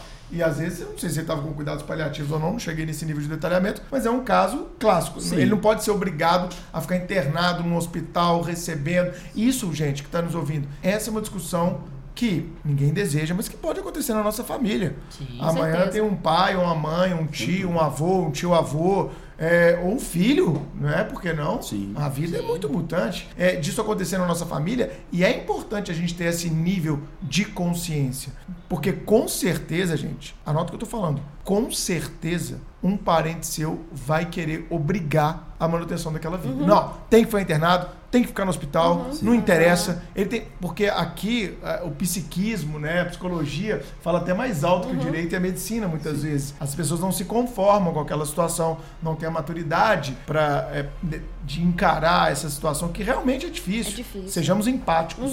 É uma situação realmente Perfeito. difícil. E algum parente eh, pode até ter conflito, né, dos parentes. Sim. Um filho quer que o Sim. pai Sim. mantenha-se internado a qualquer custo, recebendo todo o tratamento, Sim. e o outro, cara, o papai não quer isso. É. Vamos deixar ele na fazenda lá, vamos deixar ele em casa. Para que ficar aqui nesse hospital, nesse ambiente hostil? A gente tem que ficar revezando, é um custo enorme, e entra uma série de, de É, questões. E, e da mesma forma o contrário, né? Se ele quiser tentar tratar a Exatamente. doença o Claro, tempo, até até, o, até o fim. Ser cobaia de novo Exatamente, mesmo tratamento. que o médico garanta, não há esperanças, eu quero continuar, É. talvez por conta da própria espiritualidade dele. Sim. E isso, isso também é- Agora, É garantido aí. Eu vou Claro. dizer o seguinte: o Chiquinho levantou uma coisa interessante para a gente pensar em alguns outros limites. Porque quando se fala nessa necessidade ou nessa manutenção da vida a todo custo, uma coisa é a pessoa realmente buscar isso por uma autonomia. né? Outra coisa é esse essa ideia desse tipo de ser, por exemplo, cobaia que o Bruninho tá falando, com criança e adolescente. E cujos pais querem essa manutenção. Ou pessoas em estado de inconsciência. Ou pessoas idosos. em estado de inconsciência. Não quero que minha mãe seja cobaia, mas essa era a vontade dela? É, exatamente. Exatamente. Quer dizer, esse ponto é fundamental. Quando você falou sobre hidratar e, e, e, é, Alimentar. alimentar. nós temos que buscar uma certa. Aliás, é um, um questionamento que eu faço aqui, que se os médicos estiverem nos ouvindo, eu acho que é importantíssimo eles trabalharem com isso. Porque pensa bem, hidratação e alimentação para uma pessoa que tem, por exemplo, uma doença num estágio avançadíssimo, câncer. Que a gente Uhum. normalmente vê um parente da gente, um câncer, pelo amor de Deus, de Há uma peri- alta incidência, é, de né? peritônio, que Estatisticamente. você tem que tirar líquidos e tudo mais. Aí, Bruninho, não há que se falar em hidratar e alimentar. Por quê? Porque vai causar incômodo, vai causar mal-estar. Isso não vai resolver o problema dela. Mais uma Beleza. vez, o caso concreto é Exatamente. determina. Então, Perfeito. aí- Sem regras absolutas. É, aí é, tá certo se dizer de uma suspensão de hidratação e alimentação. O que mais me choca é essa ideia de nós entendermos muitas vezes que alguém pode ter um direito de morrer, mas a gente não ser capaz de ajudar essa pessoa a morrer. Isso é desumano. Isso é, é algo que não. Viola a sabe? dignidade, prejudicar Viola a Constituição, é, né? Pensa bem nas pessoas que têm hidratação e alimentação parental, mas que têm uma doença neurodegenerativa. Eu e o Bruno já trabalhamos com esses casos. Terry Schiavo, Eluana Englaro, né? Vários outros casos a gente já trabalhou. Eu e o Diogo, enfim. São muitos É, casos São pelo mundo muitos afora, né? casos. Quer dizer, suspender a alimentação e a hidratação dessas pessoas, muitas vezes, até no caso da Eluana Englaro, na corte italiana, se chegou à conclusão que podia suspender a alimentação e a hidratação e que isso uma recusa de tratamento médico. Que recusa de tratamento médico é esse? Uhum. Suspende a alimentação e a hidratação. Por que, que não fala em eutanásia? Além de que isso não é tratamento, Isso né? não é tratamento. Hidratação É. e alimentação não é tratamento. Exato. De Qual é o né? problema de uma, de uma sedação terminal? Sim. Quer dizer, a ação e a omissão é Uhum. um aspecto valorativo, um aspecto moral que nós Ah, temos mas- que é, ultrapassar. mas, esses, mas esses eufemismos são utilizados ainda muito no nosso direito, né? Quando o STF vai falar de aborto de feto anencéfalo, fala em antecipação terapêutica do parto. E quando você fala que é aborto em sala de aula, algum aluno te manda. Não, Claro. professor, você está equivocado.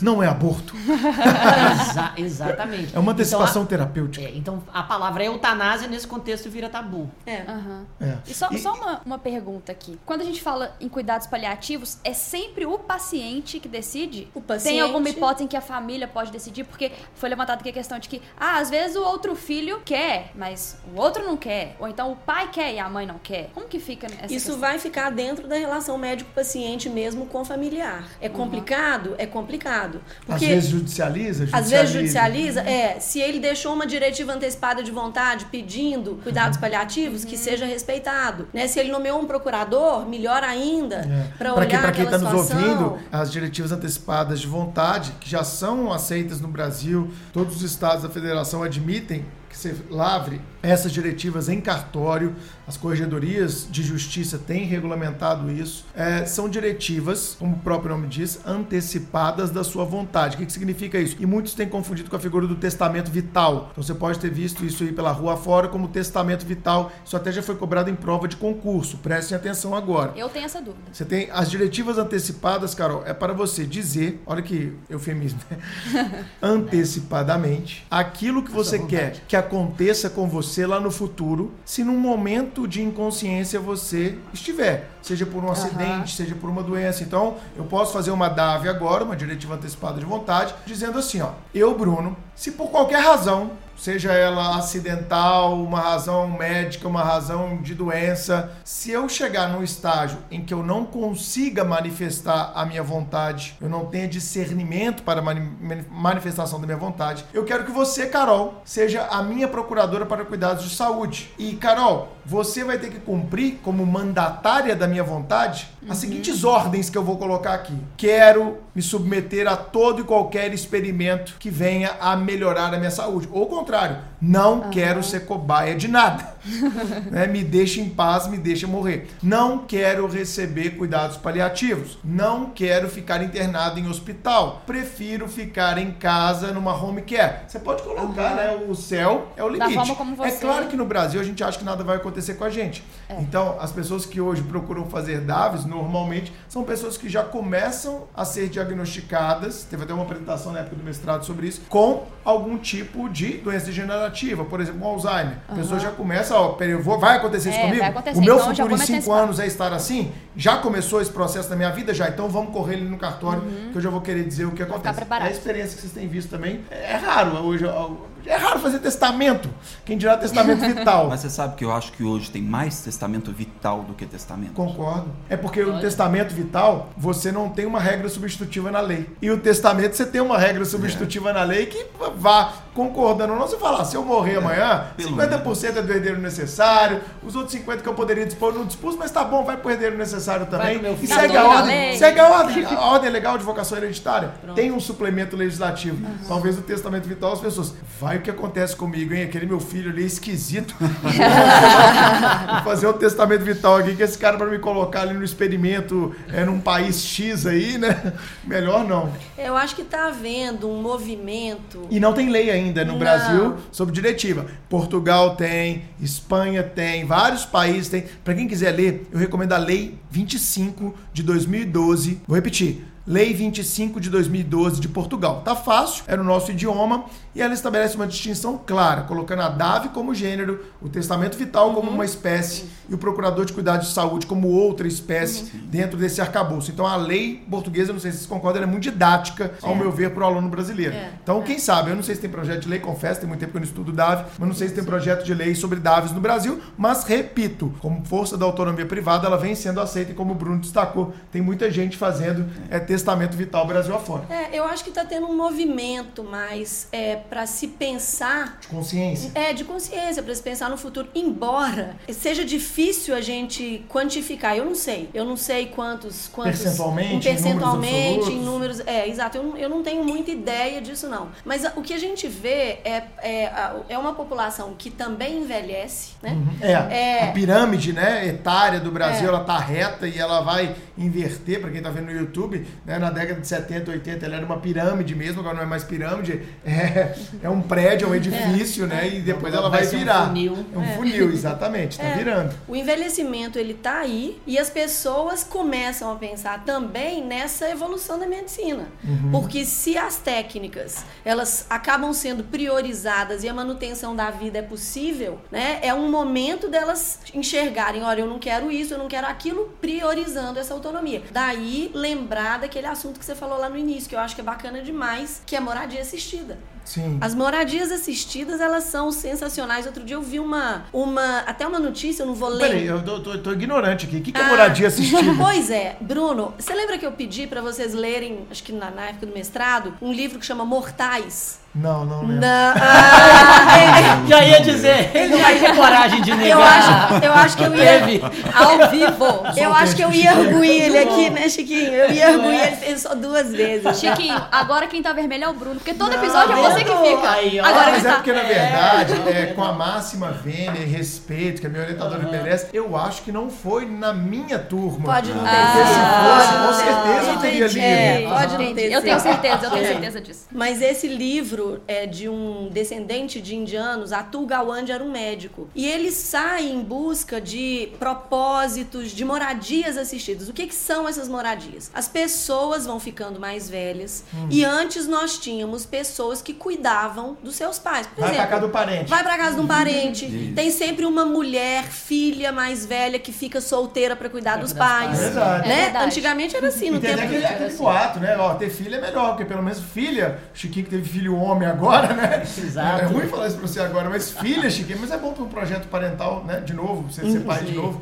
É Você filha, a Carol com certeza já ouviu isso, ter filha é bom, porque filha é que cuida do pai quando Ah, fica é velho. verdade. É, meio ouvi machista e retrógrado isso, É né? retrógrado, mas é um, eu tô falando que é um ditado É, antigo. Mas é um ditado é antigo, ditado né? antigo. Aquele, aquele filho saía para trabalhar, É, para colocar o exato. dinheiro em casa, a filha cuidava dos pais, né? Era todo um sistema muito bem montado. Sim. Quer dizer, a modernidade ela trouxe uma outra Mas concepção. acabou. Acabou. Acabou. E aí a gente fica Primeiro que as pessoas não pensando. têm mais filho, né? Também. É, é, é. Tem cachorro, Tem cachorro. tem gato. É, tem gato. Os cachorros, por enquanto, não conseguem cuidar do Exato, dono. né? E, e- e ficam muito mais velhas por conta da, da longevidade. E engraçado, eu li, acho que foi, acho que foi on- ontem de manhã ou, ou, ou anteontem, uma matéria de que, eh, que diz que em 1963 o Japão começou a dar taças de prata comemorativas para todos os seus centenários. Naquele ano foram 170 eh, taças de prata porque eles deram retroativamente para todos os, os centenários que existiam no Japão. Olha só. 170. Em 2019,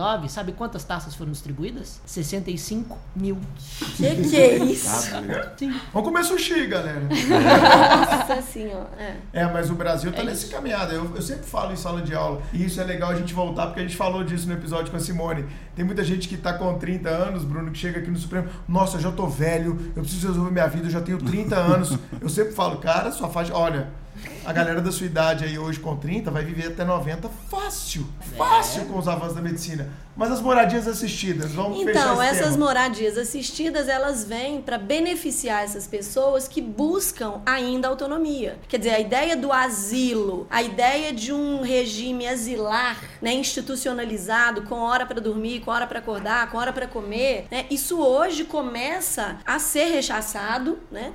Graças a Deus, começa a ser rechaçado e, e, e parte-se da possibilidade dessas pessoas viverem em determinados locais que elas tenham autonomia. E elas escolhem, tipo, é, deixa eu entender, tipo uma casa que não seja um asilo onde ela fica internada, mas onde ela Exato. possa sair, ter a vida É, dela, é. voltar, ter o quarto É dela. interessante exatamente por isso, porque normalmente é ela que monta o seu próprio quarto, então ela Ah, traz legal. as coisas de Olha, casa. Isso Então não é um asilo mesmo, não, não. não. É, eu, eu diria que é quase um hotel especializado. É, é isso Uma parte hotel legal. especializada. É, no Rio tinha Você isso. passa a ter ali serviços, é, às vezes médicos, principalmente fisioterapeuta. Convivência. Médicos Convivência. também, Convivência, porque um Que dos bacana. grandes dramas do idoso, e a Fatinha e a Thaís escrevem muito bem sobre idoso, é, uma vez até lendo a introdução do Ensaio sobre o do ensaio sobre a velhice, é uma introdução de um livro da Fatinha que emociona, cara. Você vai lendo, você vai imaginando você, sua avó,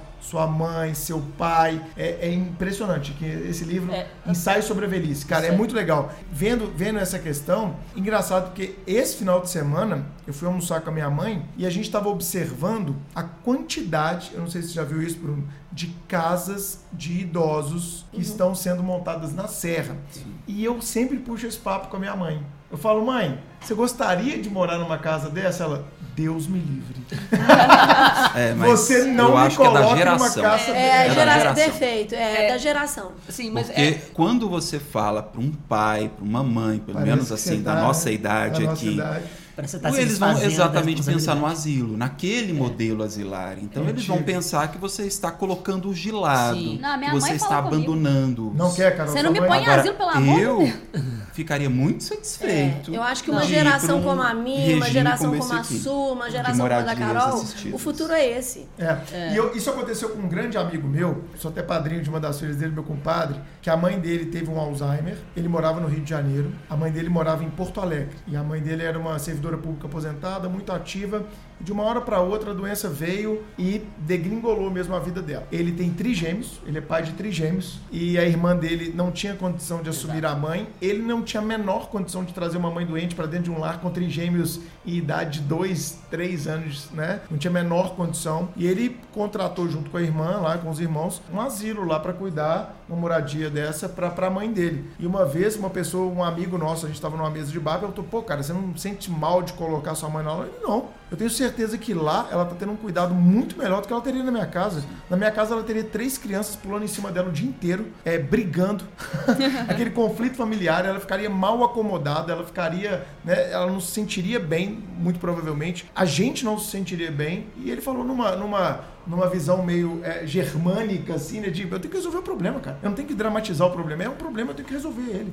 E eu acho que eu resolvi da melhor forma. Em frente, Num, né? num, num desencanado, assim, eu falei, caraca, bicho, o cara é, É, mas, evoluído. mas eu acho que isso é muito da nossa geração, da gente aceitar isso bem. É, de não É, ter eu culpas, acho, né? É, de não ter culpas. Mas assim, da- de nós nos submetermos amanhã a uma moradia assistida. Sim. É difícil a gente pensar nos pais da gente, da gente colocar, da gente levar e tudo mais. Esse caso, os Estados Principalmente Unidos. quando o pai já coloca uma culpa como a minha É, mãe e a mãe da Carol. é, você não me é, coloca não me nesse põe, lugar, não. não. Exato. Eu te deserdo. É, se um dia você colocar, né, É, Carol? Pô, É. você tá sacanagem. Eu, às vezes, falo com os meus orientandos aqui, ó, com os dois aqui, os dois Brunos. Vocês me põem no sol, mas me tirem do sol também, né? Não me deixa no sol.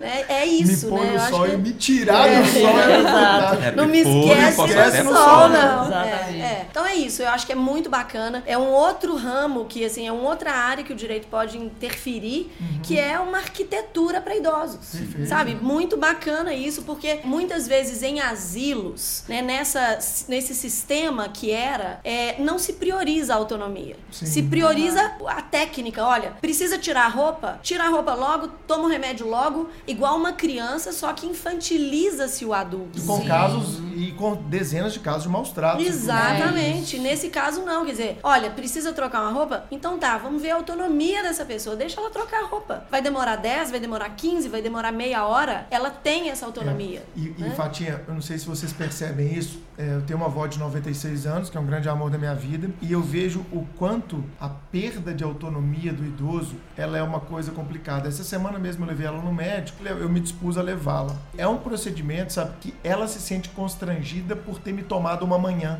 Ela, ah, Aline, você, você tem que trabalhar, eu tô aqui te atrapalhando. Eu, que isso, vó, não tem problema nenhum. E aí ela vai andando muito devagarzinho, com o andador. Aí você falou, vó, não quer que pegue uma cadeira de roda? Ela, não, cadeira de roda não, eu tô ótima. Tipo, vó, mas cadeira de roda a gente deslocaria esses 200 metros É, aqui mas é- muito mais rapidamente. Mas lógico que eu não vou falar isso. Claro eu falo, não, não, ótimo, vó, vamos caminhando aqui devagarzinho, É. vamos no seu tempo. Ela, espera um pouquinho que agora eu cansei. É.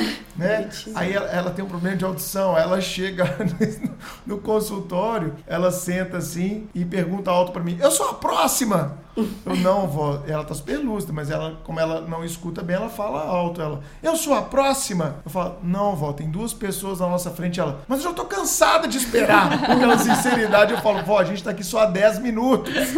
Todo mundo morrendo de rir, as pessoas querem passar na frente. Eu, não, pode ir, fica tranquilo e tal. né? Aí chega na médica, ela olha pra médica, até que você me trouxe uma médica bonita, hein?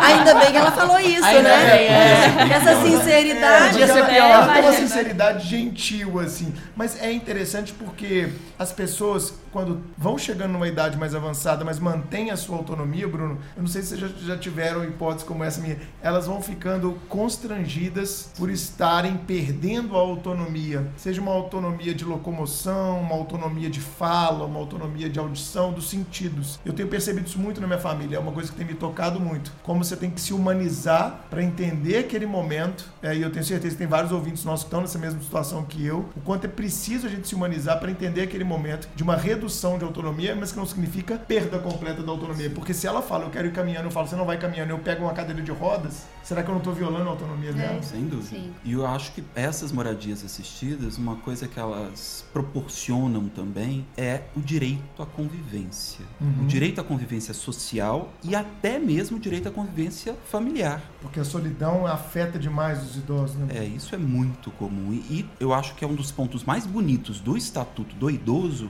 exatamente o direito à convivência. Eu acho fantástico realmente esse Pessoal, recentemente, aquele ator Paulo Gustavo foi pai. Ele e o marido dele, Thales. Eles são pais de gêmeos. Lindas as crianças. E aí, eles precisaram passar pelo procedimento de gestação de substituição. E aí, assim, como é que funciona essa gestação de substituição, que é a famosa barriga de aluguel? Inclusive, quem tá ouvindo a gente e assiste novela, a novela das nove, tá abordando isso. Como Mas que já teve funciona? uma novela, viu, Carol, da década de 90, 80, É, que né? chamava Barriga de Barriga Aluguel. Barriga de aluguel. É, eu ia lembrar disso, ainda bem que foi você. Eu não, eu não passo pro velho. Barriga de aluguel. Barriga de aluguel. E é um tema muito interessante, né? Acho que seria Mas legal. a atual a gente... novela das oito trabalha isso? Sim, traba- a, a novela das nove. Eu nem sabia é... que tinha mais novela. Não, Não, das 8 é das 9 agora. É, é isso, a A das da oito é oito da, é das da- nove. é, Na novela, rap- rapidamente, a minha mãe assiste, tá, gente? Por isso que eu tô. Minha Ah, minha mãe! minha mãe, a gente sabe. Tá bom, eu sou noveleira. É, o rapaz, ele. A mãe dele, aliás, é louca pra ser avó, porque ela tem uma doença e o filho não sabe que a mãe é doente. E aí, ela já furou as camisinhas do menino. E Ah, aí. Que discussão. Sim, a, a, a namorada dele engravidou, aí A perdeu mãe o bebê. furou a camisinha? Furou. Queria ser Todas. Queria ser vó. Isso. Ela é louca pra Caraca. ser avó. E aí, é, a. Você nunca tinha pensado, tinha que ficar preocupado agora. E aí, a, a namorada do filho dela perdeu o bebê, e aí eu não sei se foi um tiro que ela levou, algo assim, aí parece, acho que ela não, não pode ter filho, algo assim. Entendi. E, e aí, a mãe se ofereceu pra ser a barriga de aluguel. Olha só. A Uma mãe pauta bacana. da- A mãe do, Do rapaz. do rapaz. Do rapaz, ou seja, há um parentesco ali, né? Sim, ao parentesco. Ótimo. É, a mais recente resolução do Conselho Federal de Medicina sobre reprodução humana assistida é a resolução 2168 de 17 e nós não temos uma legislação propriamente a respeito. É só essa resolução que vai estabelecer, na verdade, vai reconhecer o planejamento familiar, o direito ao planejamento familiar uhum. e logo vai permitir que casais que não possam ter filhos, casais que sejam uh, homoafetivos ou que tenham mesmo interesse na uhum. inseminação possam fazer, se utilizar da técnica. É. E aí vem a questão da gestação de substituição. O grande problema é que muitas vezes se restringe apenas a pessoas próximas dos doadores. E, Ou seja, familiares. gratuitamente, né? Exatamente. E aí é que eu acho que. Então não é barriga de o ideal, é barriga de comodato. É quase isso. quase isso. Exatamente. E aí é que vale a pena ouvir a Fatinha. Porque a Fatinha tem uma opinião bem diferente acerca da onerosidade. Eu acho que eu tô é, com ela, já tô porque, ansioso. É, eu, tô, eu, eu, quero muito ouvir a sua opinião, porque eu li no Yuval Noah Harari. Ah, solta pronto. a musiquinha O dois, pastor né? do Chiquinho. No, Ô, Chiquinho, no banheiro da sua casa tem três, é, os três exemplares estão ao lado da... Contratualmente, eu preciso citar o Val no Harari pelo menos uma vez. Você tá ganhando royalties durante eu tenho certeza. Eu vou te investigar, Chico. Se você estiver ganhando royalties é, e não estiver dividindo comigo, o pau vai quebrar. E agora comigo também. eu vou, vou, vou manter dividir. Esse, eu vou manter em silêncio. Agora, é, ele fala no Homo Deus, Uma Breve História da Manhã, e também um outro autor, o Michael Sandel, Michael em um Sandel. livro, não é. sei se é o Justiça ou que eu vou Justiça. recomendar aqui, que Contra fala que o dinheiro não compra também. Compra. Exato. Que em alguns países é, se estabeleceu um verdadeiro mercado internacional de barrigas de aluguel. Índia. E na Índia especificamente, exatamente, no qual existem prédios especializados Sim. em que as É, mas agora, agora eles pararam com isso, restringiram. Ah, porque, Exatamente ah, por causa do turismo reprodutivo. O, o turismo reprodutivo, é, é essa a expressão. É. E que uma, uma barriga custava de 10 a 15 mil dólares, mas dependia da própria. Casais indiana. americanos e europeus frequentavam Exatamente. bastante. É, é isso aí. A Índia houve uma restrição. Na verdade, como o Bruno disse, essa resolução, ela é 2168, é a última resolução que nós temos. É uma resolução que aí, vamos pensar, é, vamos é, dar nome aos bois, né? Nós temos que realmente louvar essa, esse, essa atitude do Conselho Federal de Medicina. Uhum. Eles estão avançados nisso. Mas, uhum. assim, toda vez que, eu, que a gente está no exterior, falando alguma coisa, em algum lugar, eles falam assim, mas pelo amor, quer dizer, não vou falar pelo amor de Deus, mas olha, vou te dizer o seguinte. Pelo amor daquilo que eu acredito. Pelo amor daquilo que eu acredito. Isso aí. Como é que vocês delegam uma, um assunto tão importante para um conselho de classe? Quer dizer, mas é difícil fazê-los entender essa organização brasileira. A né? desorganização. Ou essa. é, não queria falar isso, mas já que você falou, eu vou concordar, né? O problema da, do útero de substituição, que é a chamada barriga de aluguel, né? Como vocês já falaram aí dos nomes, é algo que chama atenção, primeiro, como o Bruno disse, pela questão de ter familiares próximos para que possam gestar. Então, assim, uhum. houve um elastecimento desde a primeira resolução que, que não permitia e tudo, uhum. até a possibilidade dessa permissão de útero de substituição. Uhum. Mas há dois problemas. Primeiro. É, é isso é legal que você falou, Fatia, pra gente, o nosso ouvinte ter uma linha do tempo na cabeça dele bem clara. É, essa resolução de 17, citada pelo meu xará, ela é um avanço dentro de um processo histórico no próprio Conselho Federal de Medicina. Exatamente. De uma, de uma impossibilidade a uma possibilidade mais restrita para agora uma possibilidade mais ampla. É correto a gente fazer essa linha temporal. Né? É, é, isso, é isso, aí. Porque as várias resoluções elas começaram fechando questões Sim, e depois foram abrindo. Foram abrindo. Até pela evolução dos procedimentos de RA. Dos procedimentos de RA. De reprodução assistida. Exatamente. Então, assim, a, antes era uma só uma infertilidade. Agora a infertilidade ela é estrutural também. É. Quer dizer, nós temos um casal homoafetivo, Sim. dois homens. Como citado pela Carol. Exatamente. É. Você precisa de um útero de substituição. Sim, sim. Né? Agora, o Brasil, ele tenta, ele, ele traz por aquela resolução Provimento 63, sim. né? Ele traz facilidades para reconhecimento de filhos havidos. É, para o registro, desses, para o registro filhos desses filhos havidos por, por RA. Agora, por exemplo, há estados, exemplo, a Espanha, é, embora ela seja extremamente avançada nessas questões, ela proíbe o útero de substituição. Proíbe? Proíbe. Por uma questão solução Mesmo pragmática. gratuitamente, mesmo com familiar. Proíbe, porque quê? ela pode, ela entende que por haver possibilidade de um conflito positivo de maternidade, Eu sou a mãe, eu é, sou a mãe. eu sou a mãe mãe. sou eu, a é, mãe sou eu. Quem, gerou, quem gestou fui eu, eu sou a mãe, eu, eu gosto dessa criança já, ela tá no meu útero. Pra evitar Eu- dor de cabeça. Pra evitar dor de cabeça, eles proibiram. Mas Aí, a origem genética é minha. Mas fui eu que carreguei nove meses. pois é. Aí esse casal, teve um casal que foi para os Estados Unidos, conseguiu fazer, alugou uma barriga, na verdade, pegou uma mulher. Nos Estados Unidos permite? Permite, permite. Alugou uma barriga, tiveram um filho e voltaram para Espanha. Hum. E para registrar a criança? Nossa, Deu problema. A Espanha, não, não, não. Não, não, Nossa, não. Aí isso foi, Judicializaram? isso foi pro, pro, pro judiciário, e aí vem uma decisão muito maluca, porque essa decisão disse o seguinte: um dos pais registraria a criança como dele, talvez aquele que, aí eu não me lembro bem, eu teria que rever a decisão, Aham. que tinha o material genético. O outro Adotou. adotaria. ah, gente, pelo amor. Isso é, isso é remendo jurídico. né? É, É não, alegando que não haveria prejuízo à criança. Ué, adoção é um ato de é liberalidade, se ele não quiser adotar. época- é igual na época que começou a evolução transgênero no Brasil, tá bom, eu aceito a troca de nome desde que conste no registro que ele é transgênero. Era do Pior ainda passado, eram né? aquelas que vinham assim, operado. Operar. Tem juiz. Nós vamos falar de transgênero daqui a pouco. Mas é, é engraçado isso que vocês estão falando da gestação de substituição, que eu tô dando uma olhadinha aqui na resolução enquanto a gente bate um papo, e ela permite também a gestação compartilhada, especialmente esse termo, queridos ouvintes, gestação compartilhada, é um termo também trazido pela resolução eh, da gestação de substituição para eh, quando duas mulheres são parceiras homoafetivas e uma delas procede à gestação quando, na verdade, o óvulo fecundado pertence a outra.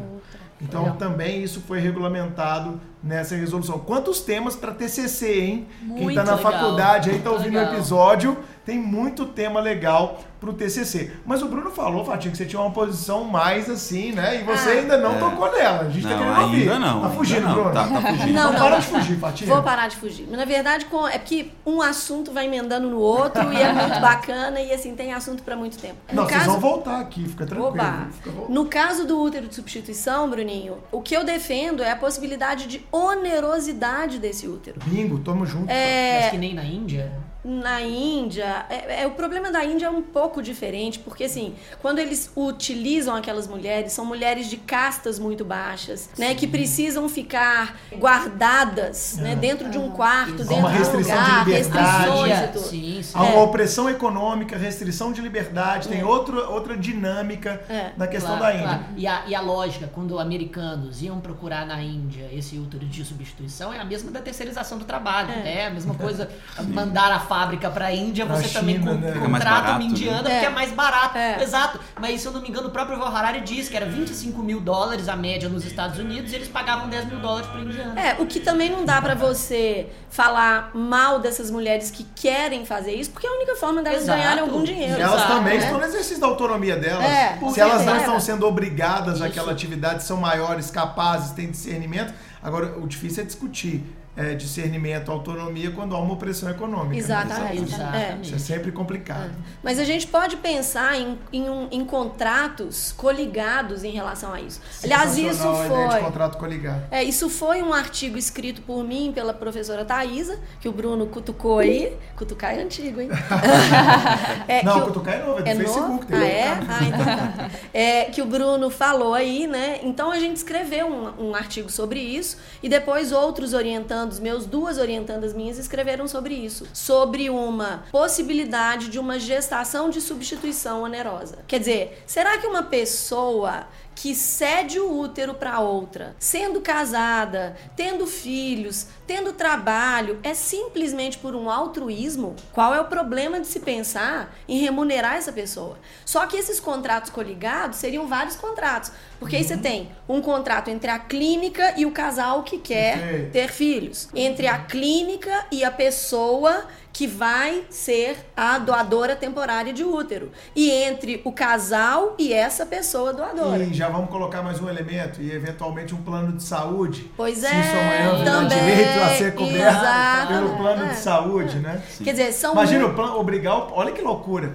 Imagina você obrigar o plano de saúde a pagar a mulher que se dispôs a fazer a gestação de substituição. Ó, Unimed, eu arrumei aqui uma pessoa, ela vai fazer por 15 mil reais, tá bom? Por favor, pague ou me indenize as despesas. A Unimed vai começar a tabelar.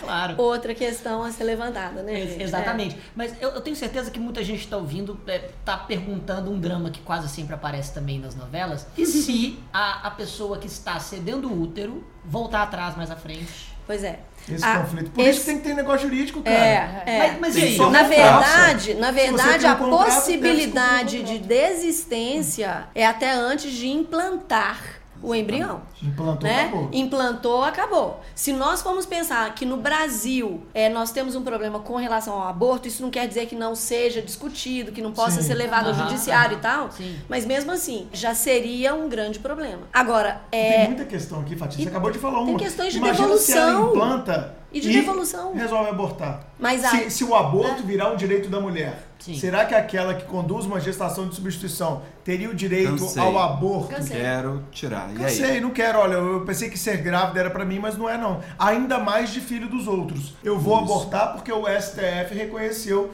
que o autoaborto não foi recepcionado pela nova ordem constitucional, como o STF Mas- deve reconhecer em 2020, ao meu ver. Sim, mas eu consigo imaginar que nesse caso, ah, se houver um negócio jurídico, vai terminar em, em indenização. Vai pagar o que, o que havia recebido pelo Não negócio, necessariamente. Não necessariamente, Chico. é. Tutela específica, obrigação de fazer. Você tem um contrato cuja obrigação de fazer é conduzir a gravidez até o final. Se você não cumprir esse contrato, tá aqui uma multa, uma astrente. Exato, É, multa, astrente. astrente. Não, astrente. É. Mas é, se Não, ela, não, mas se ela mas quiser talvez- abortar, ela vai abortar e no final isso vai, isso vai Não, ser reduzido em sim, pagamento sim, da sim, multa. mas, mas hoje, na, na, na- ideia do, do processo civil, do direito civil, a gente Claro. tem meios, instrumentos de Sim. subrogação para forçar o cumprimento do contrato. É claro que se trata de uma obrigação personalíssima, e Perfeito. quando você tem obrigação personalíssima, é o que eu dou o exemplo do E cantor. e Se você vezes- contrata o Fábio Júnior para cantar no seu aniversário, ele pode falar que não vem. Você vai no juiz, consegue uma, uma liminar com uma multa de um milhão se ele não vier. E se ele emburrar e falar, não tô nem aí, vou pagar um milhão, ele não vai vir. É, exatamente, mas no caso do caso do aborto, que é mais provável que ela não, que ela não avise pra família, eu tô pensando em tirar, não, de repente abortou. É, mas aí, aí, Chico, a gente tem que pensar o seguinte: o direito, ele não resolve todas as questões. Mas é- é as situações do mundo da vida aqui. que não vão ser alcançadas e que Claro. às vezes a gente nem vai saber. Exatamente, mas quando, Mas- E, quando eu pensei, e quando eu pensei em desistência, não foi nem, nem a terminalidade da, da própria gravidez. Ela tem o filho e fala: Não, esse, esse menino é meu.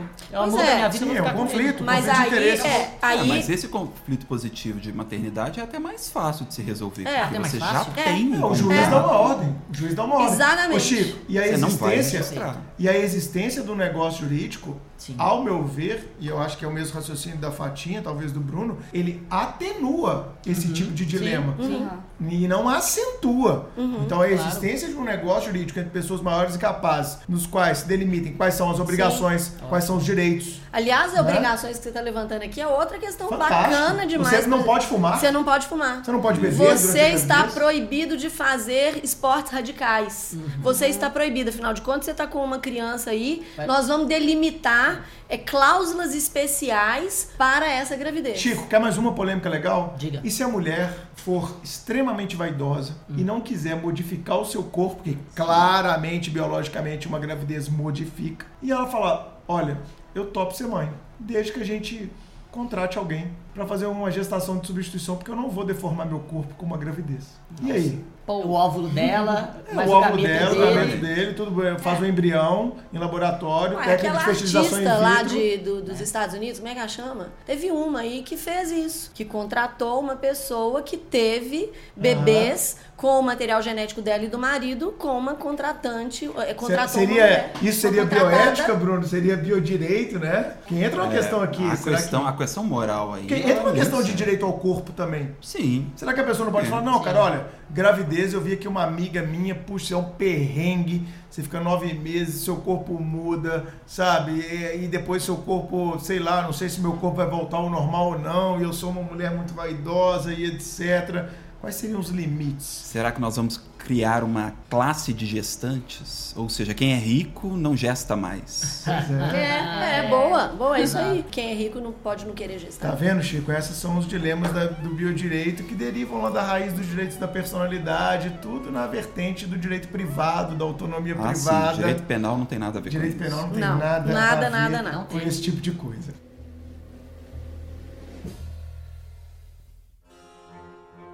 Vamos falar um pouquinho sobre reprodução humana e sigilo de doadores? Já que a gente está falando aí dessa questão de autonomia, de barriga de aluguel, como é que funciona a reprodução humana e como funciona o sigilo de doadores, principalmente com relação à questão de a criança ter o direito de conhecer o doador. Vai lá, Bruninho. Bem, a resolução do Conselho Federal de Medicina diz expressamente que a doação de gametas é sempre anônima. É garantido anonimato ao doador. Até como uma forma de incentivar a Claro. doação.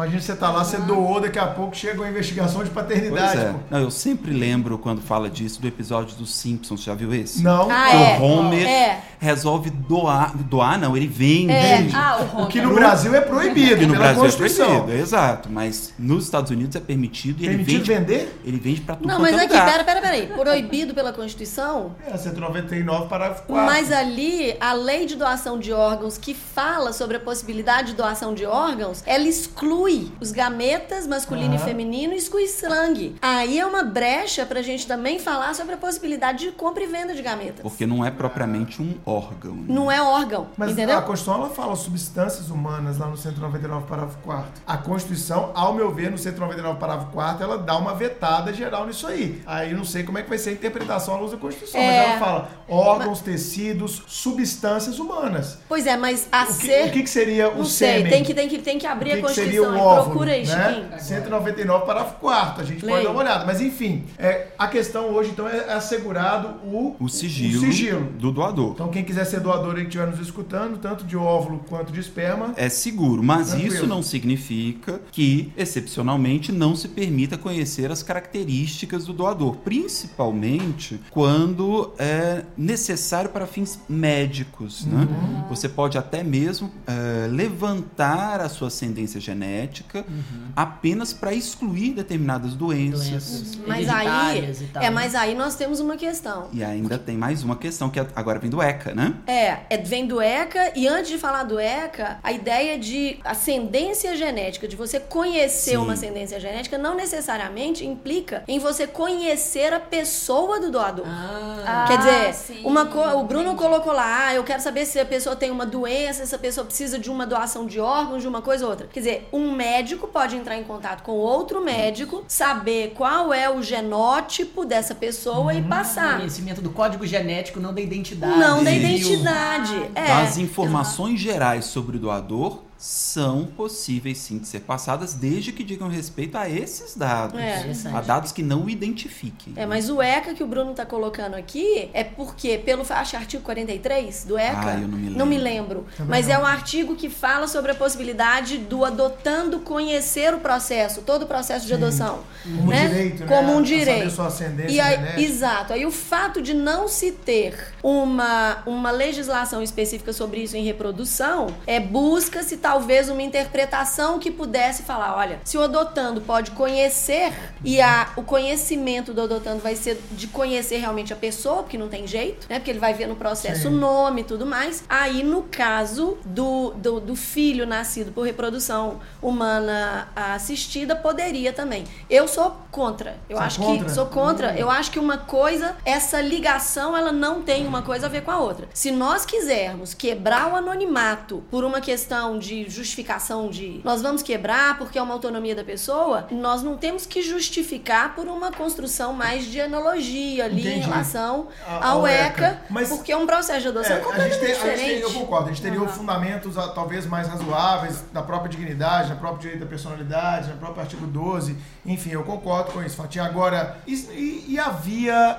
isso seria uma via de mão dupla? Pois é. Por exemplo, eu sou, eu doei, eu quero saber agora, Pois é. já que eu tô Aonde aqui, foi parar? Ah, eu tô com um problema aqui, cara, que eu preciso de, de- de trans- transplante de medula óssea aqui, sei lá, e eu preciso, eu tô na merda. E agora eu não tenho filho, ao menos que eu saiba. Mas eu lembro que eu fui numa clínica e doei perma lá à vontade. E eu não sei quantas crianças foram fecundadas. Agora eu vou, entro com uma medida judicial para que a clínica me informe quem são os filhos gerados a partir do meu material genético. Eita. Para que, quem sabe, algum deles possa me salvar. Boa. Seria uma via de mão dupla ou não? Boa. Se, se acabar com o sigilo, vai ser o sigilo para as duas partes. Concordo. Agora, Claro. o mundo, a evolu assim, o movimento mundial é no sentido de acabar com o sigilo. Acabar, e a- né? é, aí vai no que o Bruno levantou. Mas o sigilo, vai doar mais? Exatamente. Em alguns países, acho que É. já ne- nem já é nem mais tem. Não, não, estão quebrando o sigilo. A, a Inglaterra, por exemplo, tinha algumas normas, assim, até o ano tal não podia, do ano tal ao ano tal, tinha um conhecimento, não sei como. Depois, aí eu teria que relembrar e olhar toda a norma. Mas vários países estão quebrando. Portugal, por exemplo, acabou o sigilo por decisão judicial e acabou Sério? o sigilo. Da Suprema é, Corte lá, é, é, por uma interpretação que assim,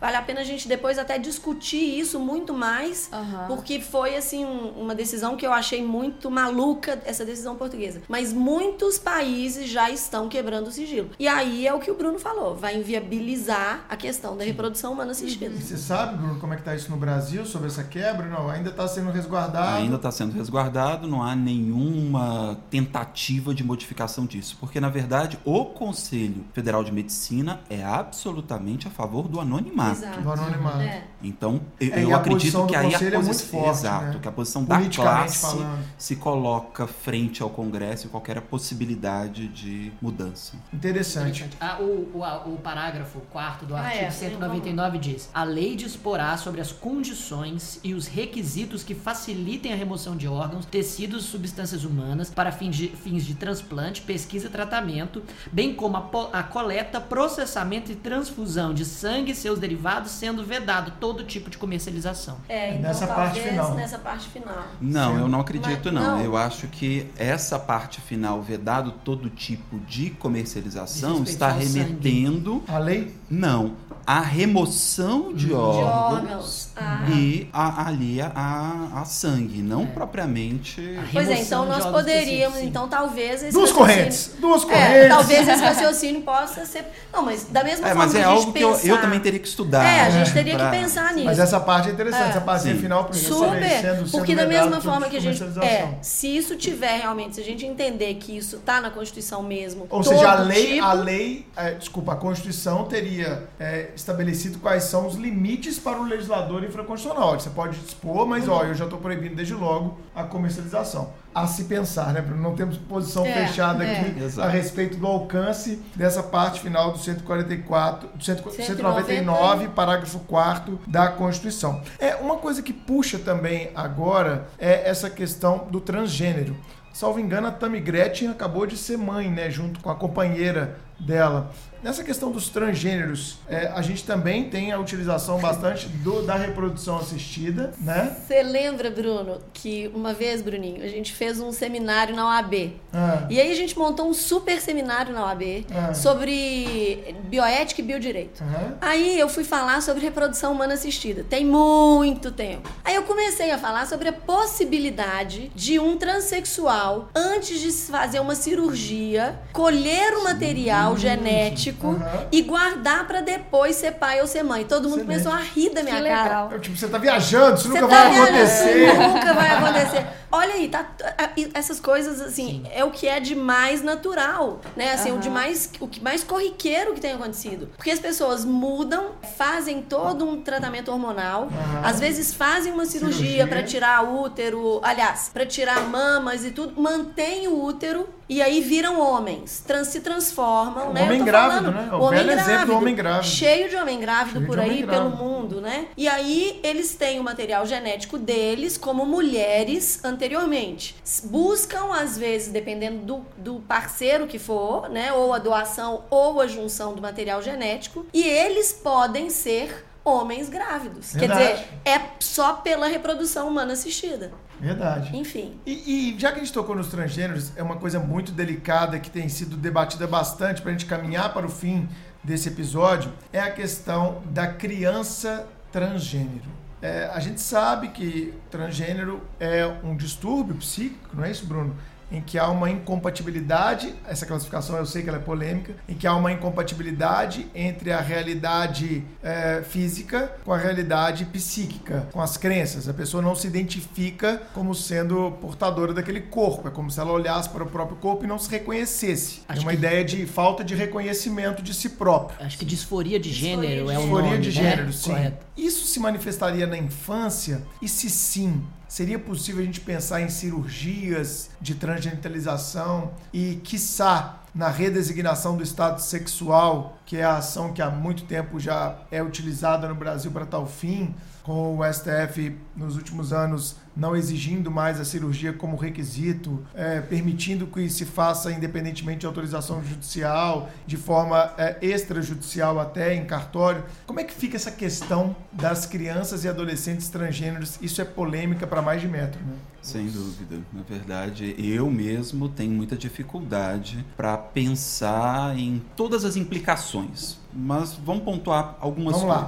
Tem uma das coisas que eu acho mais interessante de se pontuar é que dos estudos mais antigos da medicina sobre a- a- o transgênero em, em geral, é um estudo de um médico que alega que a causa está no fato de que o sexo gonadal na criança, no feto, se forma depois do sexo psíquico. Ou seja, a formação do sexo Caramba! psíquico se dá antes. Depois a gente vai ter uma influência Hum. de hormônios e propriamente Genética. uma influência genética. E que por isso seria sim viável ou até Possível. vamos dizer possível ter crianças que muito cedo já se manifestem contrário ao sexo gonadal. Uhum. Então ele não aceita as gônadas, ele não aceita a aparência porque ele se identifica com o outro gênero. É uma situação muito difícil.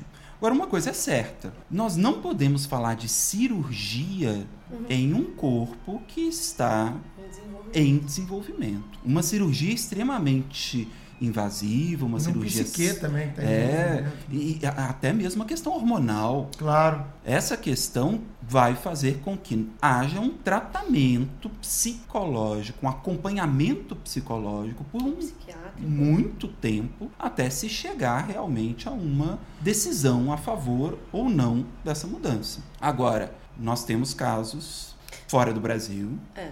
em que foi autorizado, sim, de certa forma, um, o início do processo. É, o tratamento hormonal, né? A- a- essa é questão é interessante e é muito difícil. A gente tem que tomar muito cuidado com isso. Porque, primeiro, aquilo que ele disse. Né, o que o Bruno disse, porque é uma criança, uma pessoa em construção. Talvez a resposta que o direito tenha que dar num primeiro momento é a possibilidade de um nome social, né? A- da- dessa criança se reconhecer da forma como ela entende ser. Um acompanhamento muito é, de perto por uma junta multidisciplinar, que as resoluções do conselho também determinam isso, há uma Como nova re- resolução. requisito, né? Até para transgenitalização. Exatamente, né? E assim, a, a ideia também de muitas vezes. Primeiro, é aquilo que o Bruninho disse: a cirurgia hoje ela não é Requisito. requisito. E me lembrou. Ela, ela é uma um- faculdade, não um dever. é, ela é uma faculdade não dever. Então, assim, é, e se não tiver que mudar nada? Eu me lembro muito de um filme argentino que eu vi que chama XXY. Aí era um caso de intersexo. Aham. De uma menina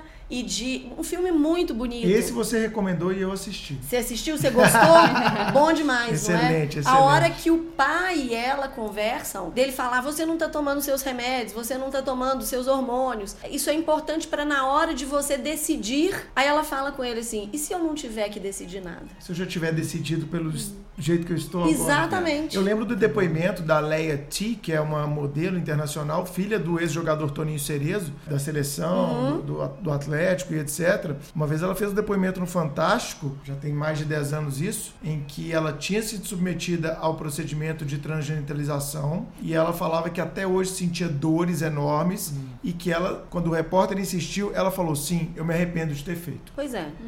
E Lembra é, disso? É. lembro. E, e aí é irreversível, né? Exatamente. Então a gente precisa pensar nisso. E com criança, tem uma menininha. Na verdade, assim, a irreversibilidade, ela sempre é algo relativo, né? Tem um caso norte-americano que eu assisti não tem muito Peraí, tempo. reconstruir? Você retirar um pênis, Pois depois é. reconstruir um pênis Tem e uma mais vagina? ou menos uma coisa assim. Tem um caso, sabe aqueles programas de, de cirurgia plástica? Aquele- Dr. Ray? Isso, mais ou menos, mais ou menos nessa linha. Eu assisti um dia desses uma pessoa que chegou no consultório dizendo que queria retornar. Ah.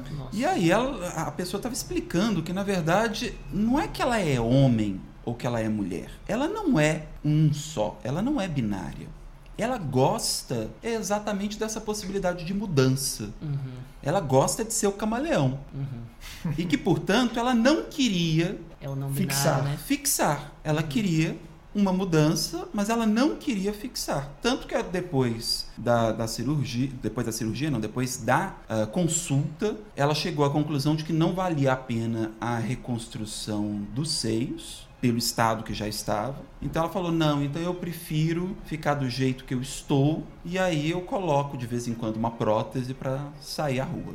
É, muito Olha doido, só, né? É, muito vai e volta. É, a, a- É. a cidade de Nova York, no seu censo, reconhece hoje 31 gêneros, É, né? é. distintos. 31 gêneros. 31 gêneros da lista. Então, É. é, e mais um motivo pelo qual o direito não consegue acompanhar Não, né, não, todo, não. todo esse progresso cultural. É, e, e é curioso, né? Porque ao longo do tempo a gente vai sentindo isso. É, A gente reage com uma certa ignorância diante de novas Exato, ideias. exato. Eu me lembro de quando a gente estava fazendo bioética e biodireito, as atualizações dele, o, o- o capítulo que mais foi modificado foi a de tran- da, da- da transexualidade. E um dos aspectos era esse, porque num primeiro momento, quando a gente estuda até do ponto de vista penal lá, É sobre a, a ideia de que, olha, uma pessoa quando é transgênero, ela precisa dessa cirurgia porque ela tem aversão aos órgãos sexuais. E por isso ela suicidaria e etc e tal. Essa é a primeira construção Uhum. que a gente tem. E é preconceituosa. Pois é, mas é a primeira. Pré- é pré-construída, na verdade. Pois é, mas era a razão pela qual se pensava, olha, É um precisamos pensar na pessoa e tal.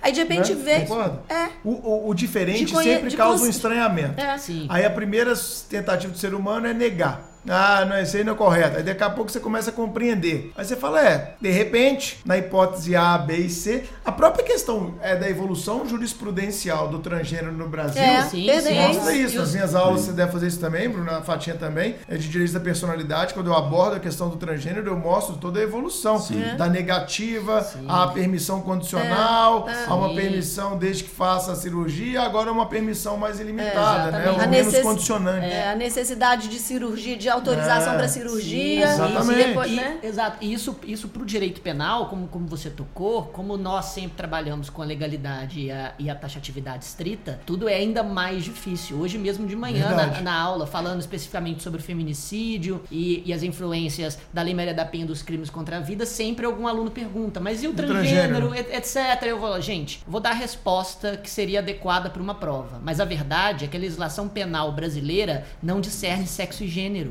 O que significa que essas questões são irrespondíveis perante o nosso direito penal E positivo. pra prova, como é que o nosso ouvinte responde? Porque agora ele ficou curioso. pô. Eu também fiquei. Eu é. também tô super Eu não curiosa. vou fazer prova, não, mas eu né? quero Então, saber. é, Pode responder. Chiquinho, né? Seria mulher. que eu também estudo pra concurso, hein? Você Não é verdade? É, exatamente. Inclusive, você é minha aluna.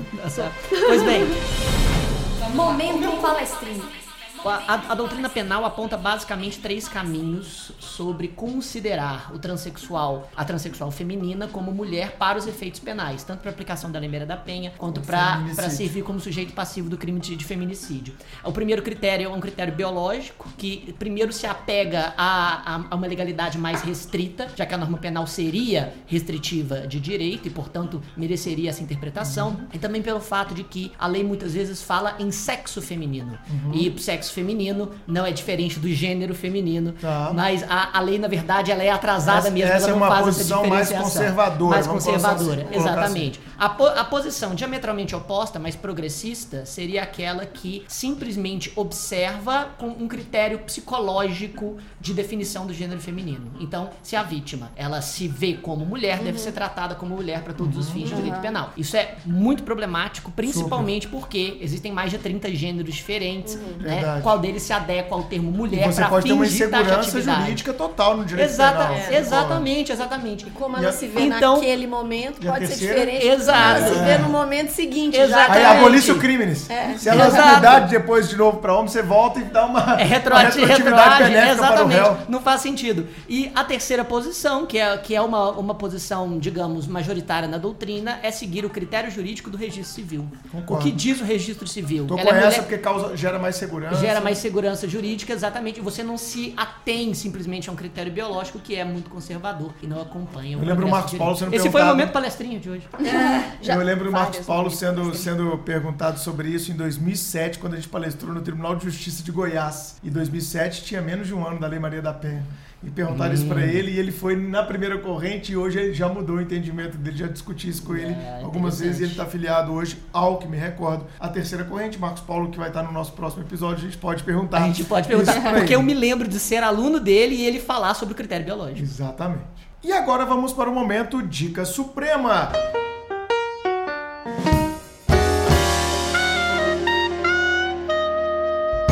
Você trouxe para esse nosso episódio? Vamos lá. Primeiramente, eu vou recomendar um livro que toca em alguns pontos que a gente discu- discutiu aqui. Um livro de um autor e professor de filosofia do direito em Harvard, o Michael Sandel.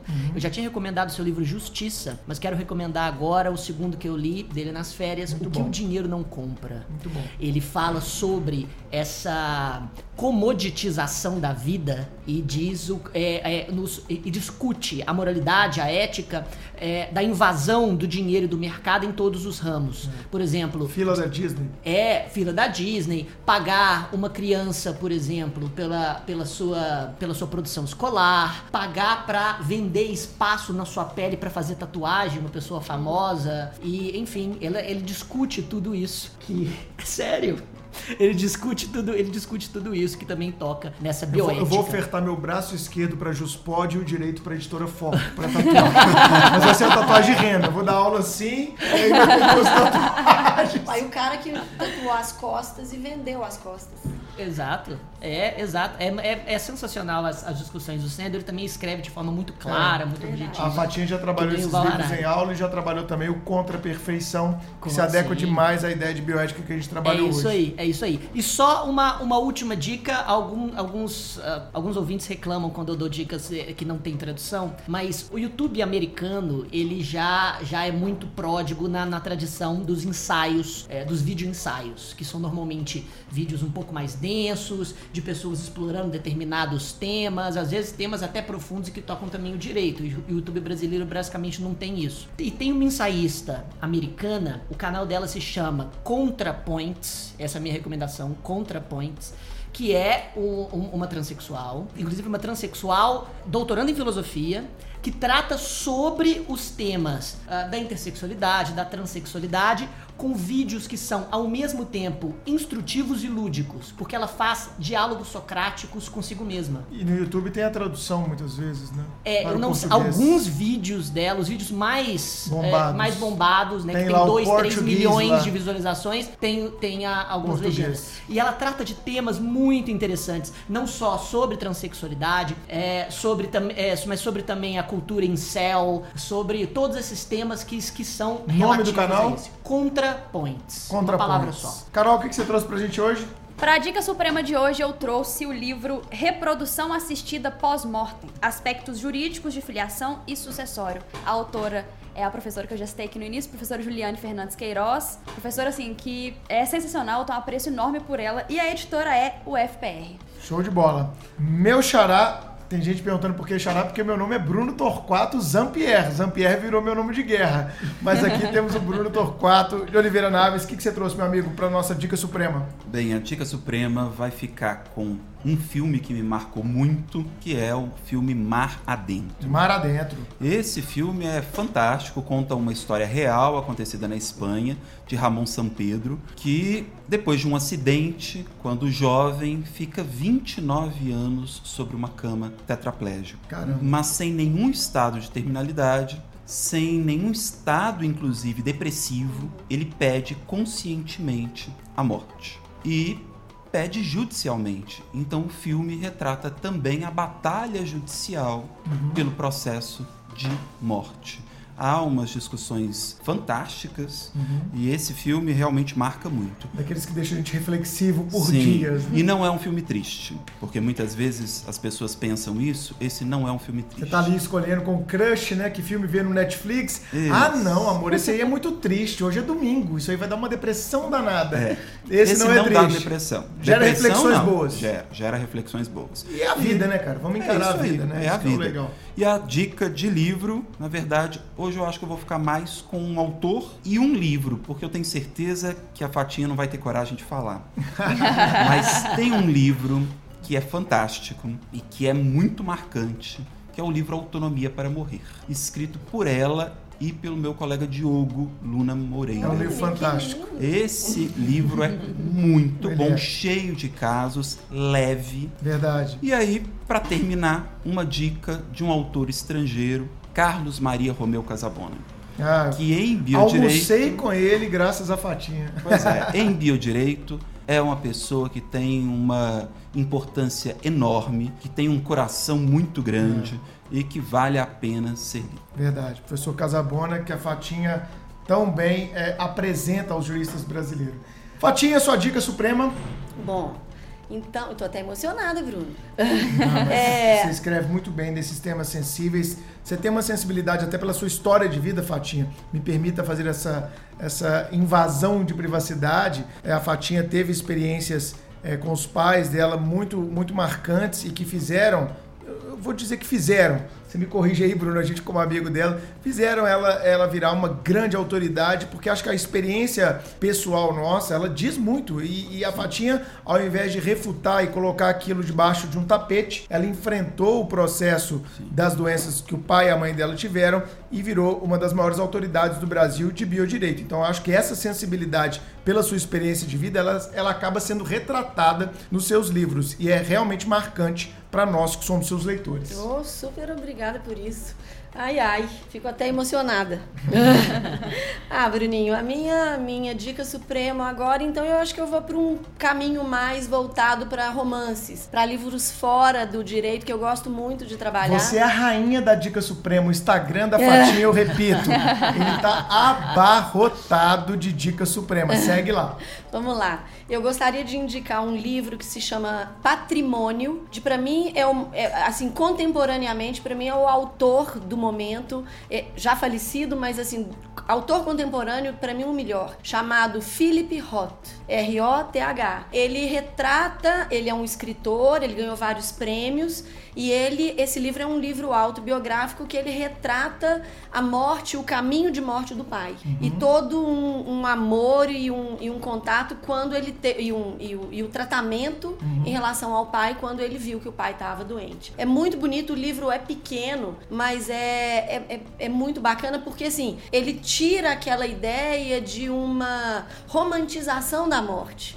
Que a morte é difícil mesmo. Sim. É difícil, é dolorido. O desaparecimento é algo que nos leva a uma dor infinita, muitas vezes, de perder pessoas em que levam a gente para uma, pra uma, pra uma linha de frente naquele momento. E assim, é, é, é honesto demais esse livro. Então, esse seria a minha dica de Patrimônio, livro: Patrimônio, Philip Roth. É, e Acabadora, da Michela Murdia, mas ele tem em português. O livro chama É, Acabadora? Acabadora. É uma senhora que morava na Sardenha dos anos 50. Eu não sei até onde isso é verdade ou não.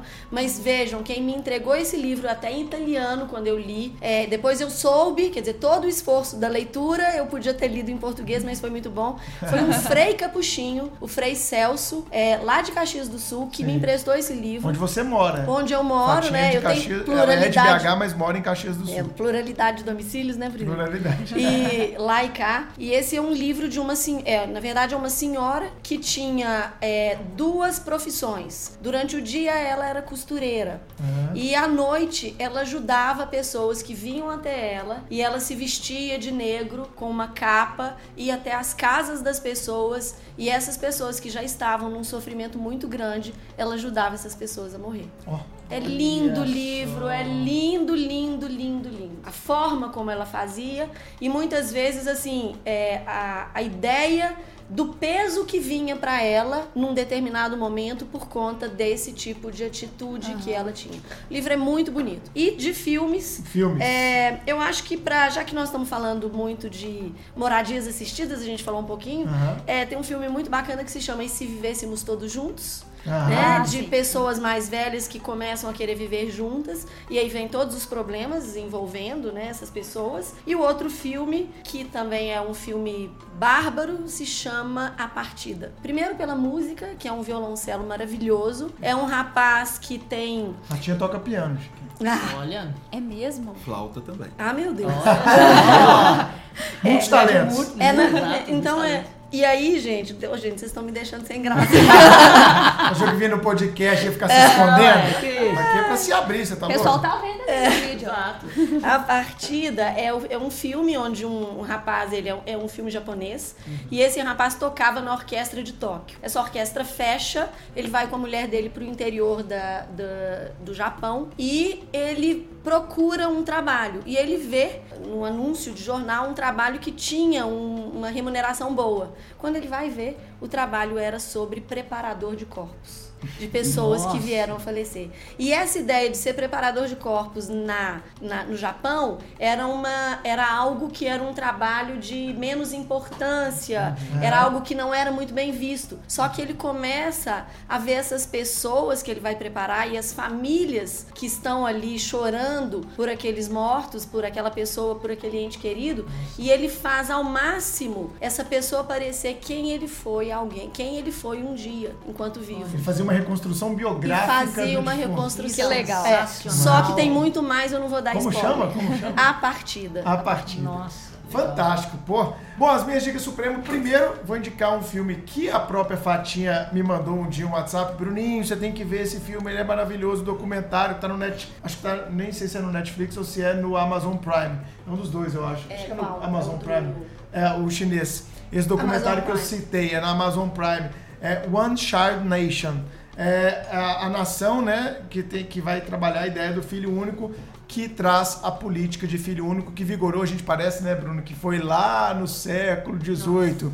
Ela vigorou, se eu não estou enganado, de 82, de 1982 a 1990 e qualquer coisa.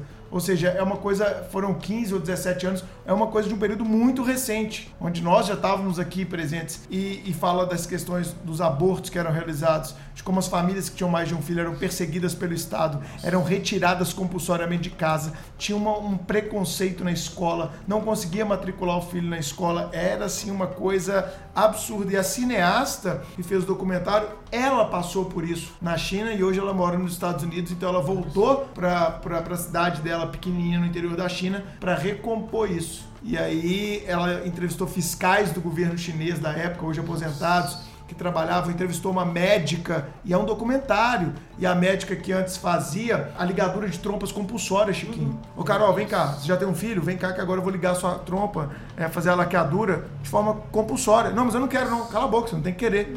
Vem aqui que eu sou o Nossa. Estado, eu tô mandando e eu vou fazer a laqueadura. Ponto final. Eu que mando aqui. Eu que mando, o Estado mesmo. E, ó, de repito, isso não é mil- 1800 não. Isso tem 20 anos, gente. Recente. Você tem 20 anos. Recente. Você tem 20 anos, Chiquinho, que acabou essa política na China. Então é uma coisa muito louca. Eu recomendo esse filme fortemente. E o segundo filme aqui, né? O melhor manual de bioética e de biodireito. Nós temos outros no mercado. Eu tenho, acho que todos os que estão no mercado estão lá na minha casa, porque eu trabalho isso muito em sala de aula. Mas aquele que eu recomendo fortemente nas aulas do Supremo e aqui também no Supremo Cash é esse aqui, ó. Bioética e Biodireito, da Maria de Fátima Freire de Sá e do Bruno Torquato de Oliveira Naves, os nossos convidados de hoje. Temos um episódio. Chiquinho, suas Temos palavras um finais. Olha, só agradecer os convidados. Foi uma aula absolutamente sensacional. Os temas são extremamente atuais e a gente está passando por um momento político de certa forma conturbado nesse contexto, porque uma onda de neoconservadorismo muito grande está tá criando tabus que a gente demorou séculos para desfazer. Então essa- conversa franca ah, contribui pelo menos para um para um ambiente cultural um pouco menos nocivo. E a gente cumpre a nossa tarefa de tirar o nosso ouvinte do senso comum. Exatamente. Exatamente. Carol? Bom, assim, temas sensacionais, temas muito bacanas a gente discutir, como o Chiquinho falou, que envolvem muitos tabus. E é impressionante como esses temas são muito conexos, né? Como a gente consegue viajar aí por várias disciplinas, Sim. tanto no direito quanto fora dele também. Então eu tenho certeza que todo mundo vai aproveitar demais esse episódio. Pessoal que está na graduação, inclusive na graduação. Quantos TCCs nós demos aqui hoje? Muitos TCCs, muitos. Na graduação a gente não vê esses temas com profundidade. Então, ter um episódio com essa profundidade de verdade é muito importante para todo mundo. Bruno, eu só tenho a agradecer. Na verdade, foi uma grande honra estar aqui. É uma honra, primeiro, conseguir a gente conseguir materializar uhum. um, o Supremo Cast. Porque é muito bom quando a gente ouve, mas melhor ainda quando a gente está aqui. Que bom. Espero que você tenha gostado dessa experiência e espero que você volte novamente. Espero que sim. Maria de Fátima Freire de Sá. Fatinha, minha querida, gostou de estar aqui? Foi o seu primeiro podcast, assim como o do Bruno, né? Participaram pela primeira Prim vez. Primeiro vez. podcast, né, Bruninho? Perderam a virgindade. Exatamente, perderam a virgindade do podcast. Eu adorei.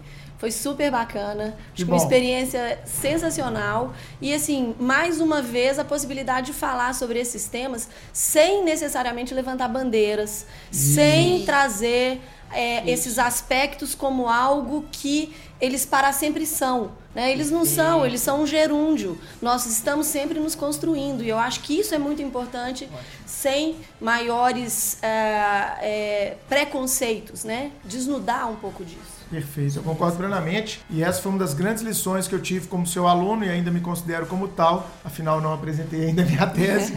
É, mas é exatamente essa desconstrução que você propõe é, nas suas aulas. É, na minha dissertação de mestrado, Carol, eu agradeci a Fatinha é, e, e fiz questão que ela compusesse a minha banca de mestrado exatamente por ela permitir numa sala de aula, e isso eu vi poucas vezes na minha vida, um ambiente tão democrático de debate Sim. e ela nunca foi capaz de restringir uma ideia por mais esdrúxula que ela pudesse parecer, por mais antagônica que ela pudesse parecer, eu nunca vi a Fatinha e já tive assim, fiz três ou quatro semestres no mestrado e no doutorado, no PPGD da PUC Minas com a Fatinha e ela nunca, nunca desdenhou de uma ideia de um aluno. Eu acho que esse ambiente de construção de ideias, ele é raro, Sim, ele é necessário, ele é cogente para todos aqueles que se aventuram por lecionar direito. Obrigado, pessoal, pelo, pelo episódio. E quem quiser manter contato com a gente, escreva para supremocast@supremotv.com.br, supremocast@supremotv.com.br. Bruno, você não deu seu Instagram, cara? Você tem lá seu Instagram tem, também? Tenho sim. Arroba BTO Naves. BTO Naves. Sigam lá BTO Naves e Maria de Fátima Freire de Sá. Os dois estão no Instagram. Quando você escutar esse podcast, você vai combinar com a gente que você vai tirar um print da tela e vai compartilhar nos stories, vai compartilhar no seu Facebook, vai mandar o link para ouvir esse podcast no seu grupo de faculdade, no seu grupo de família, porque nós estamos precisando mais do que nunca de expandir boas ideias. Obrigado, gente, até o próximo programa.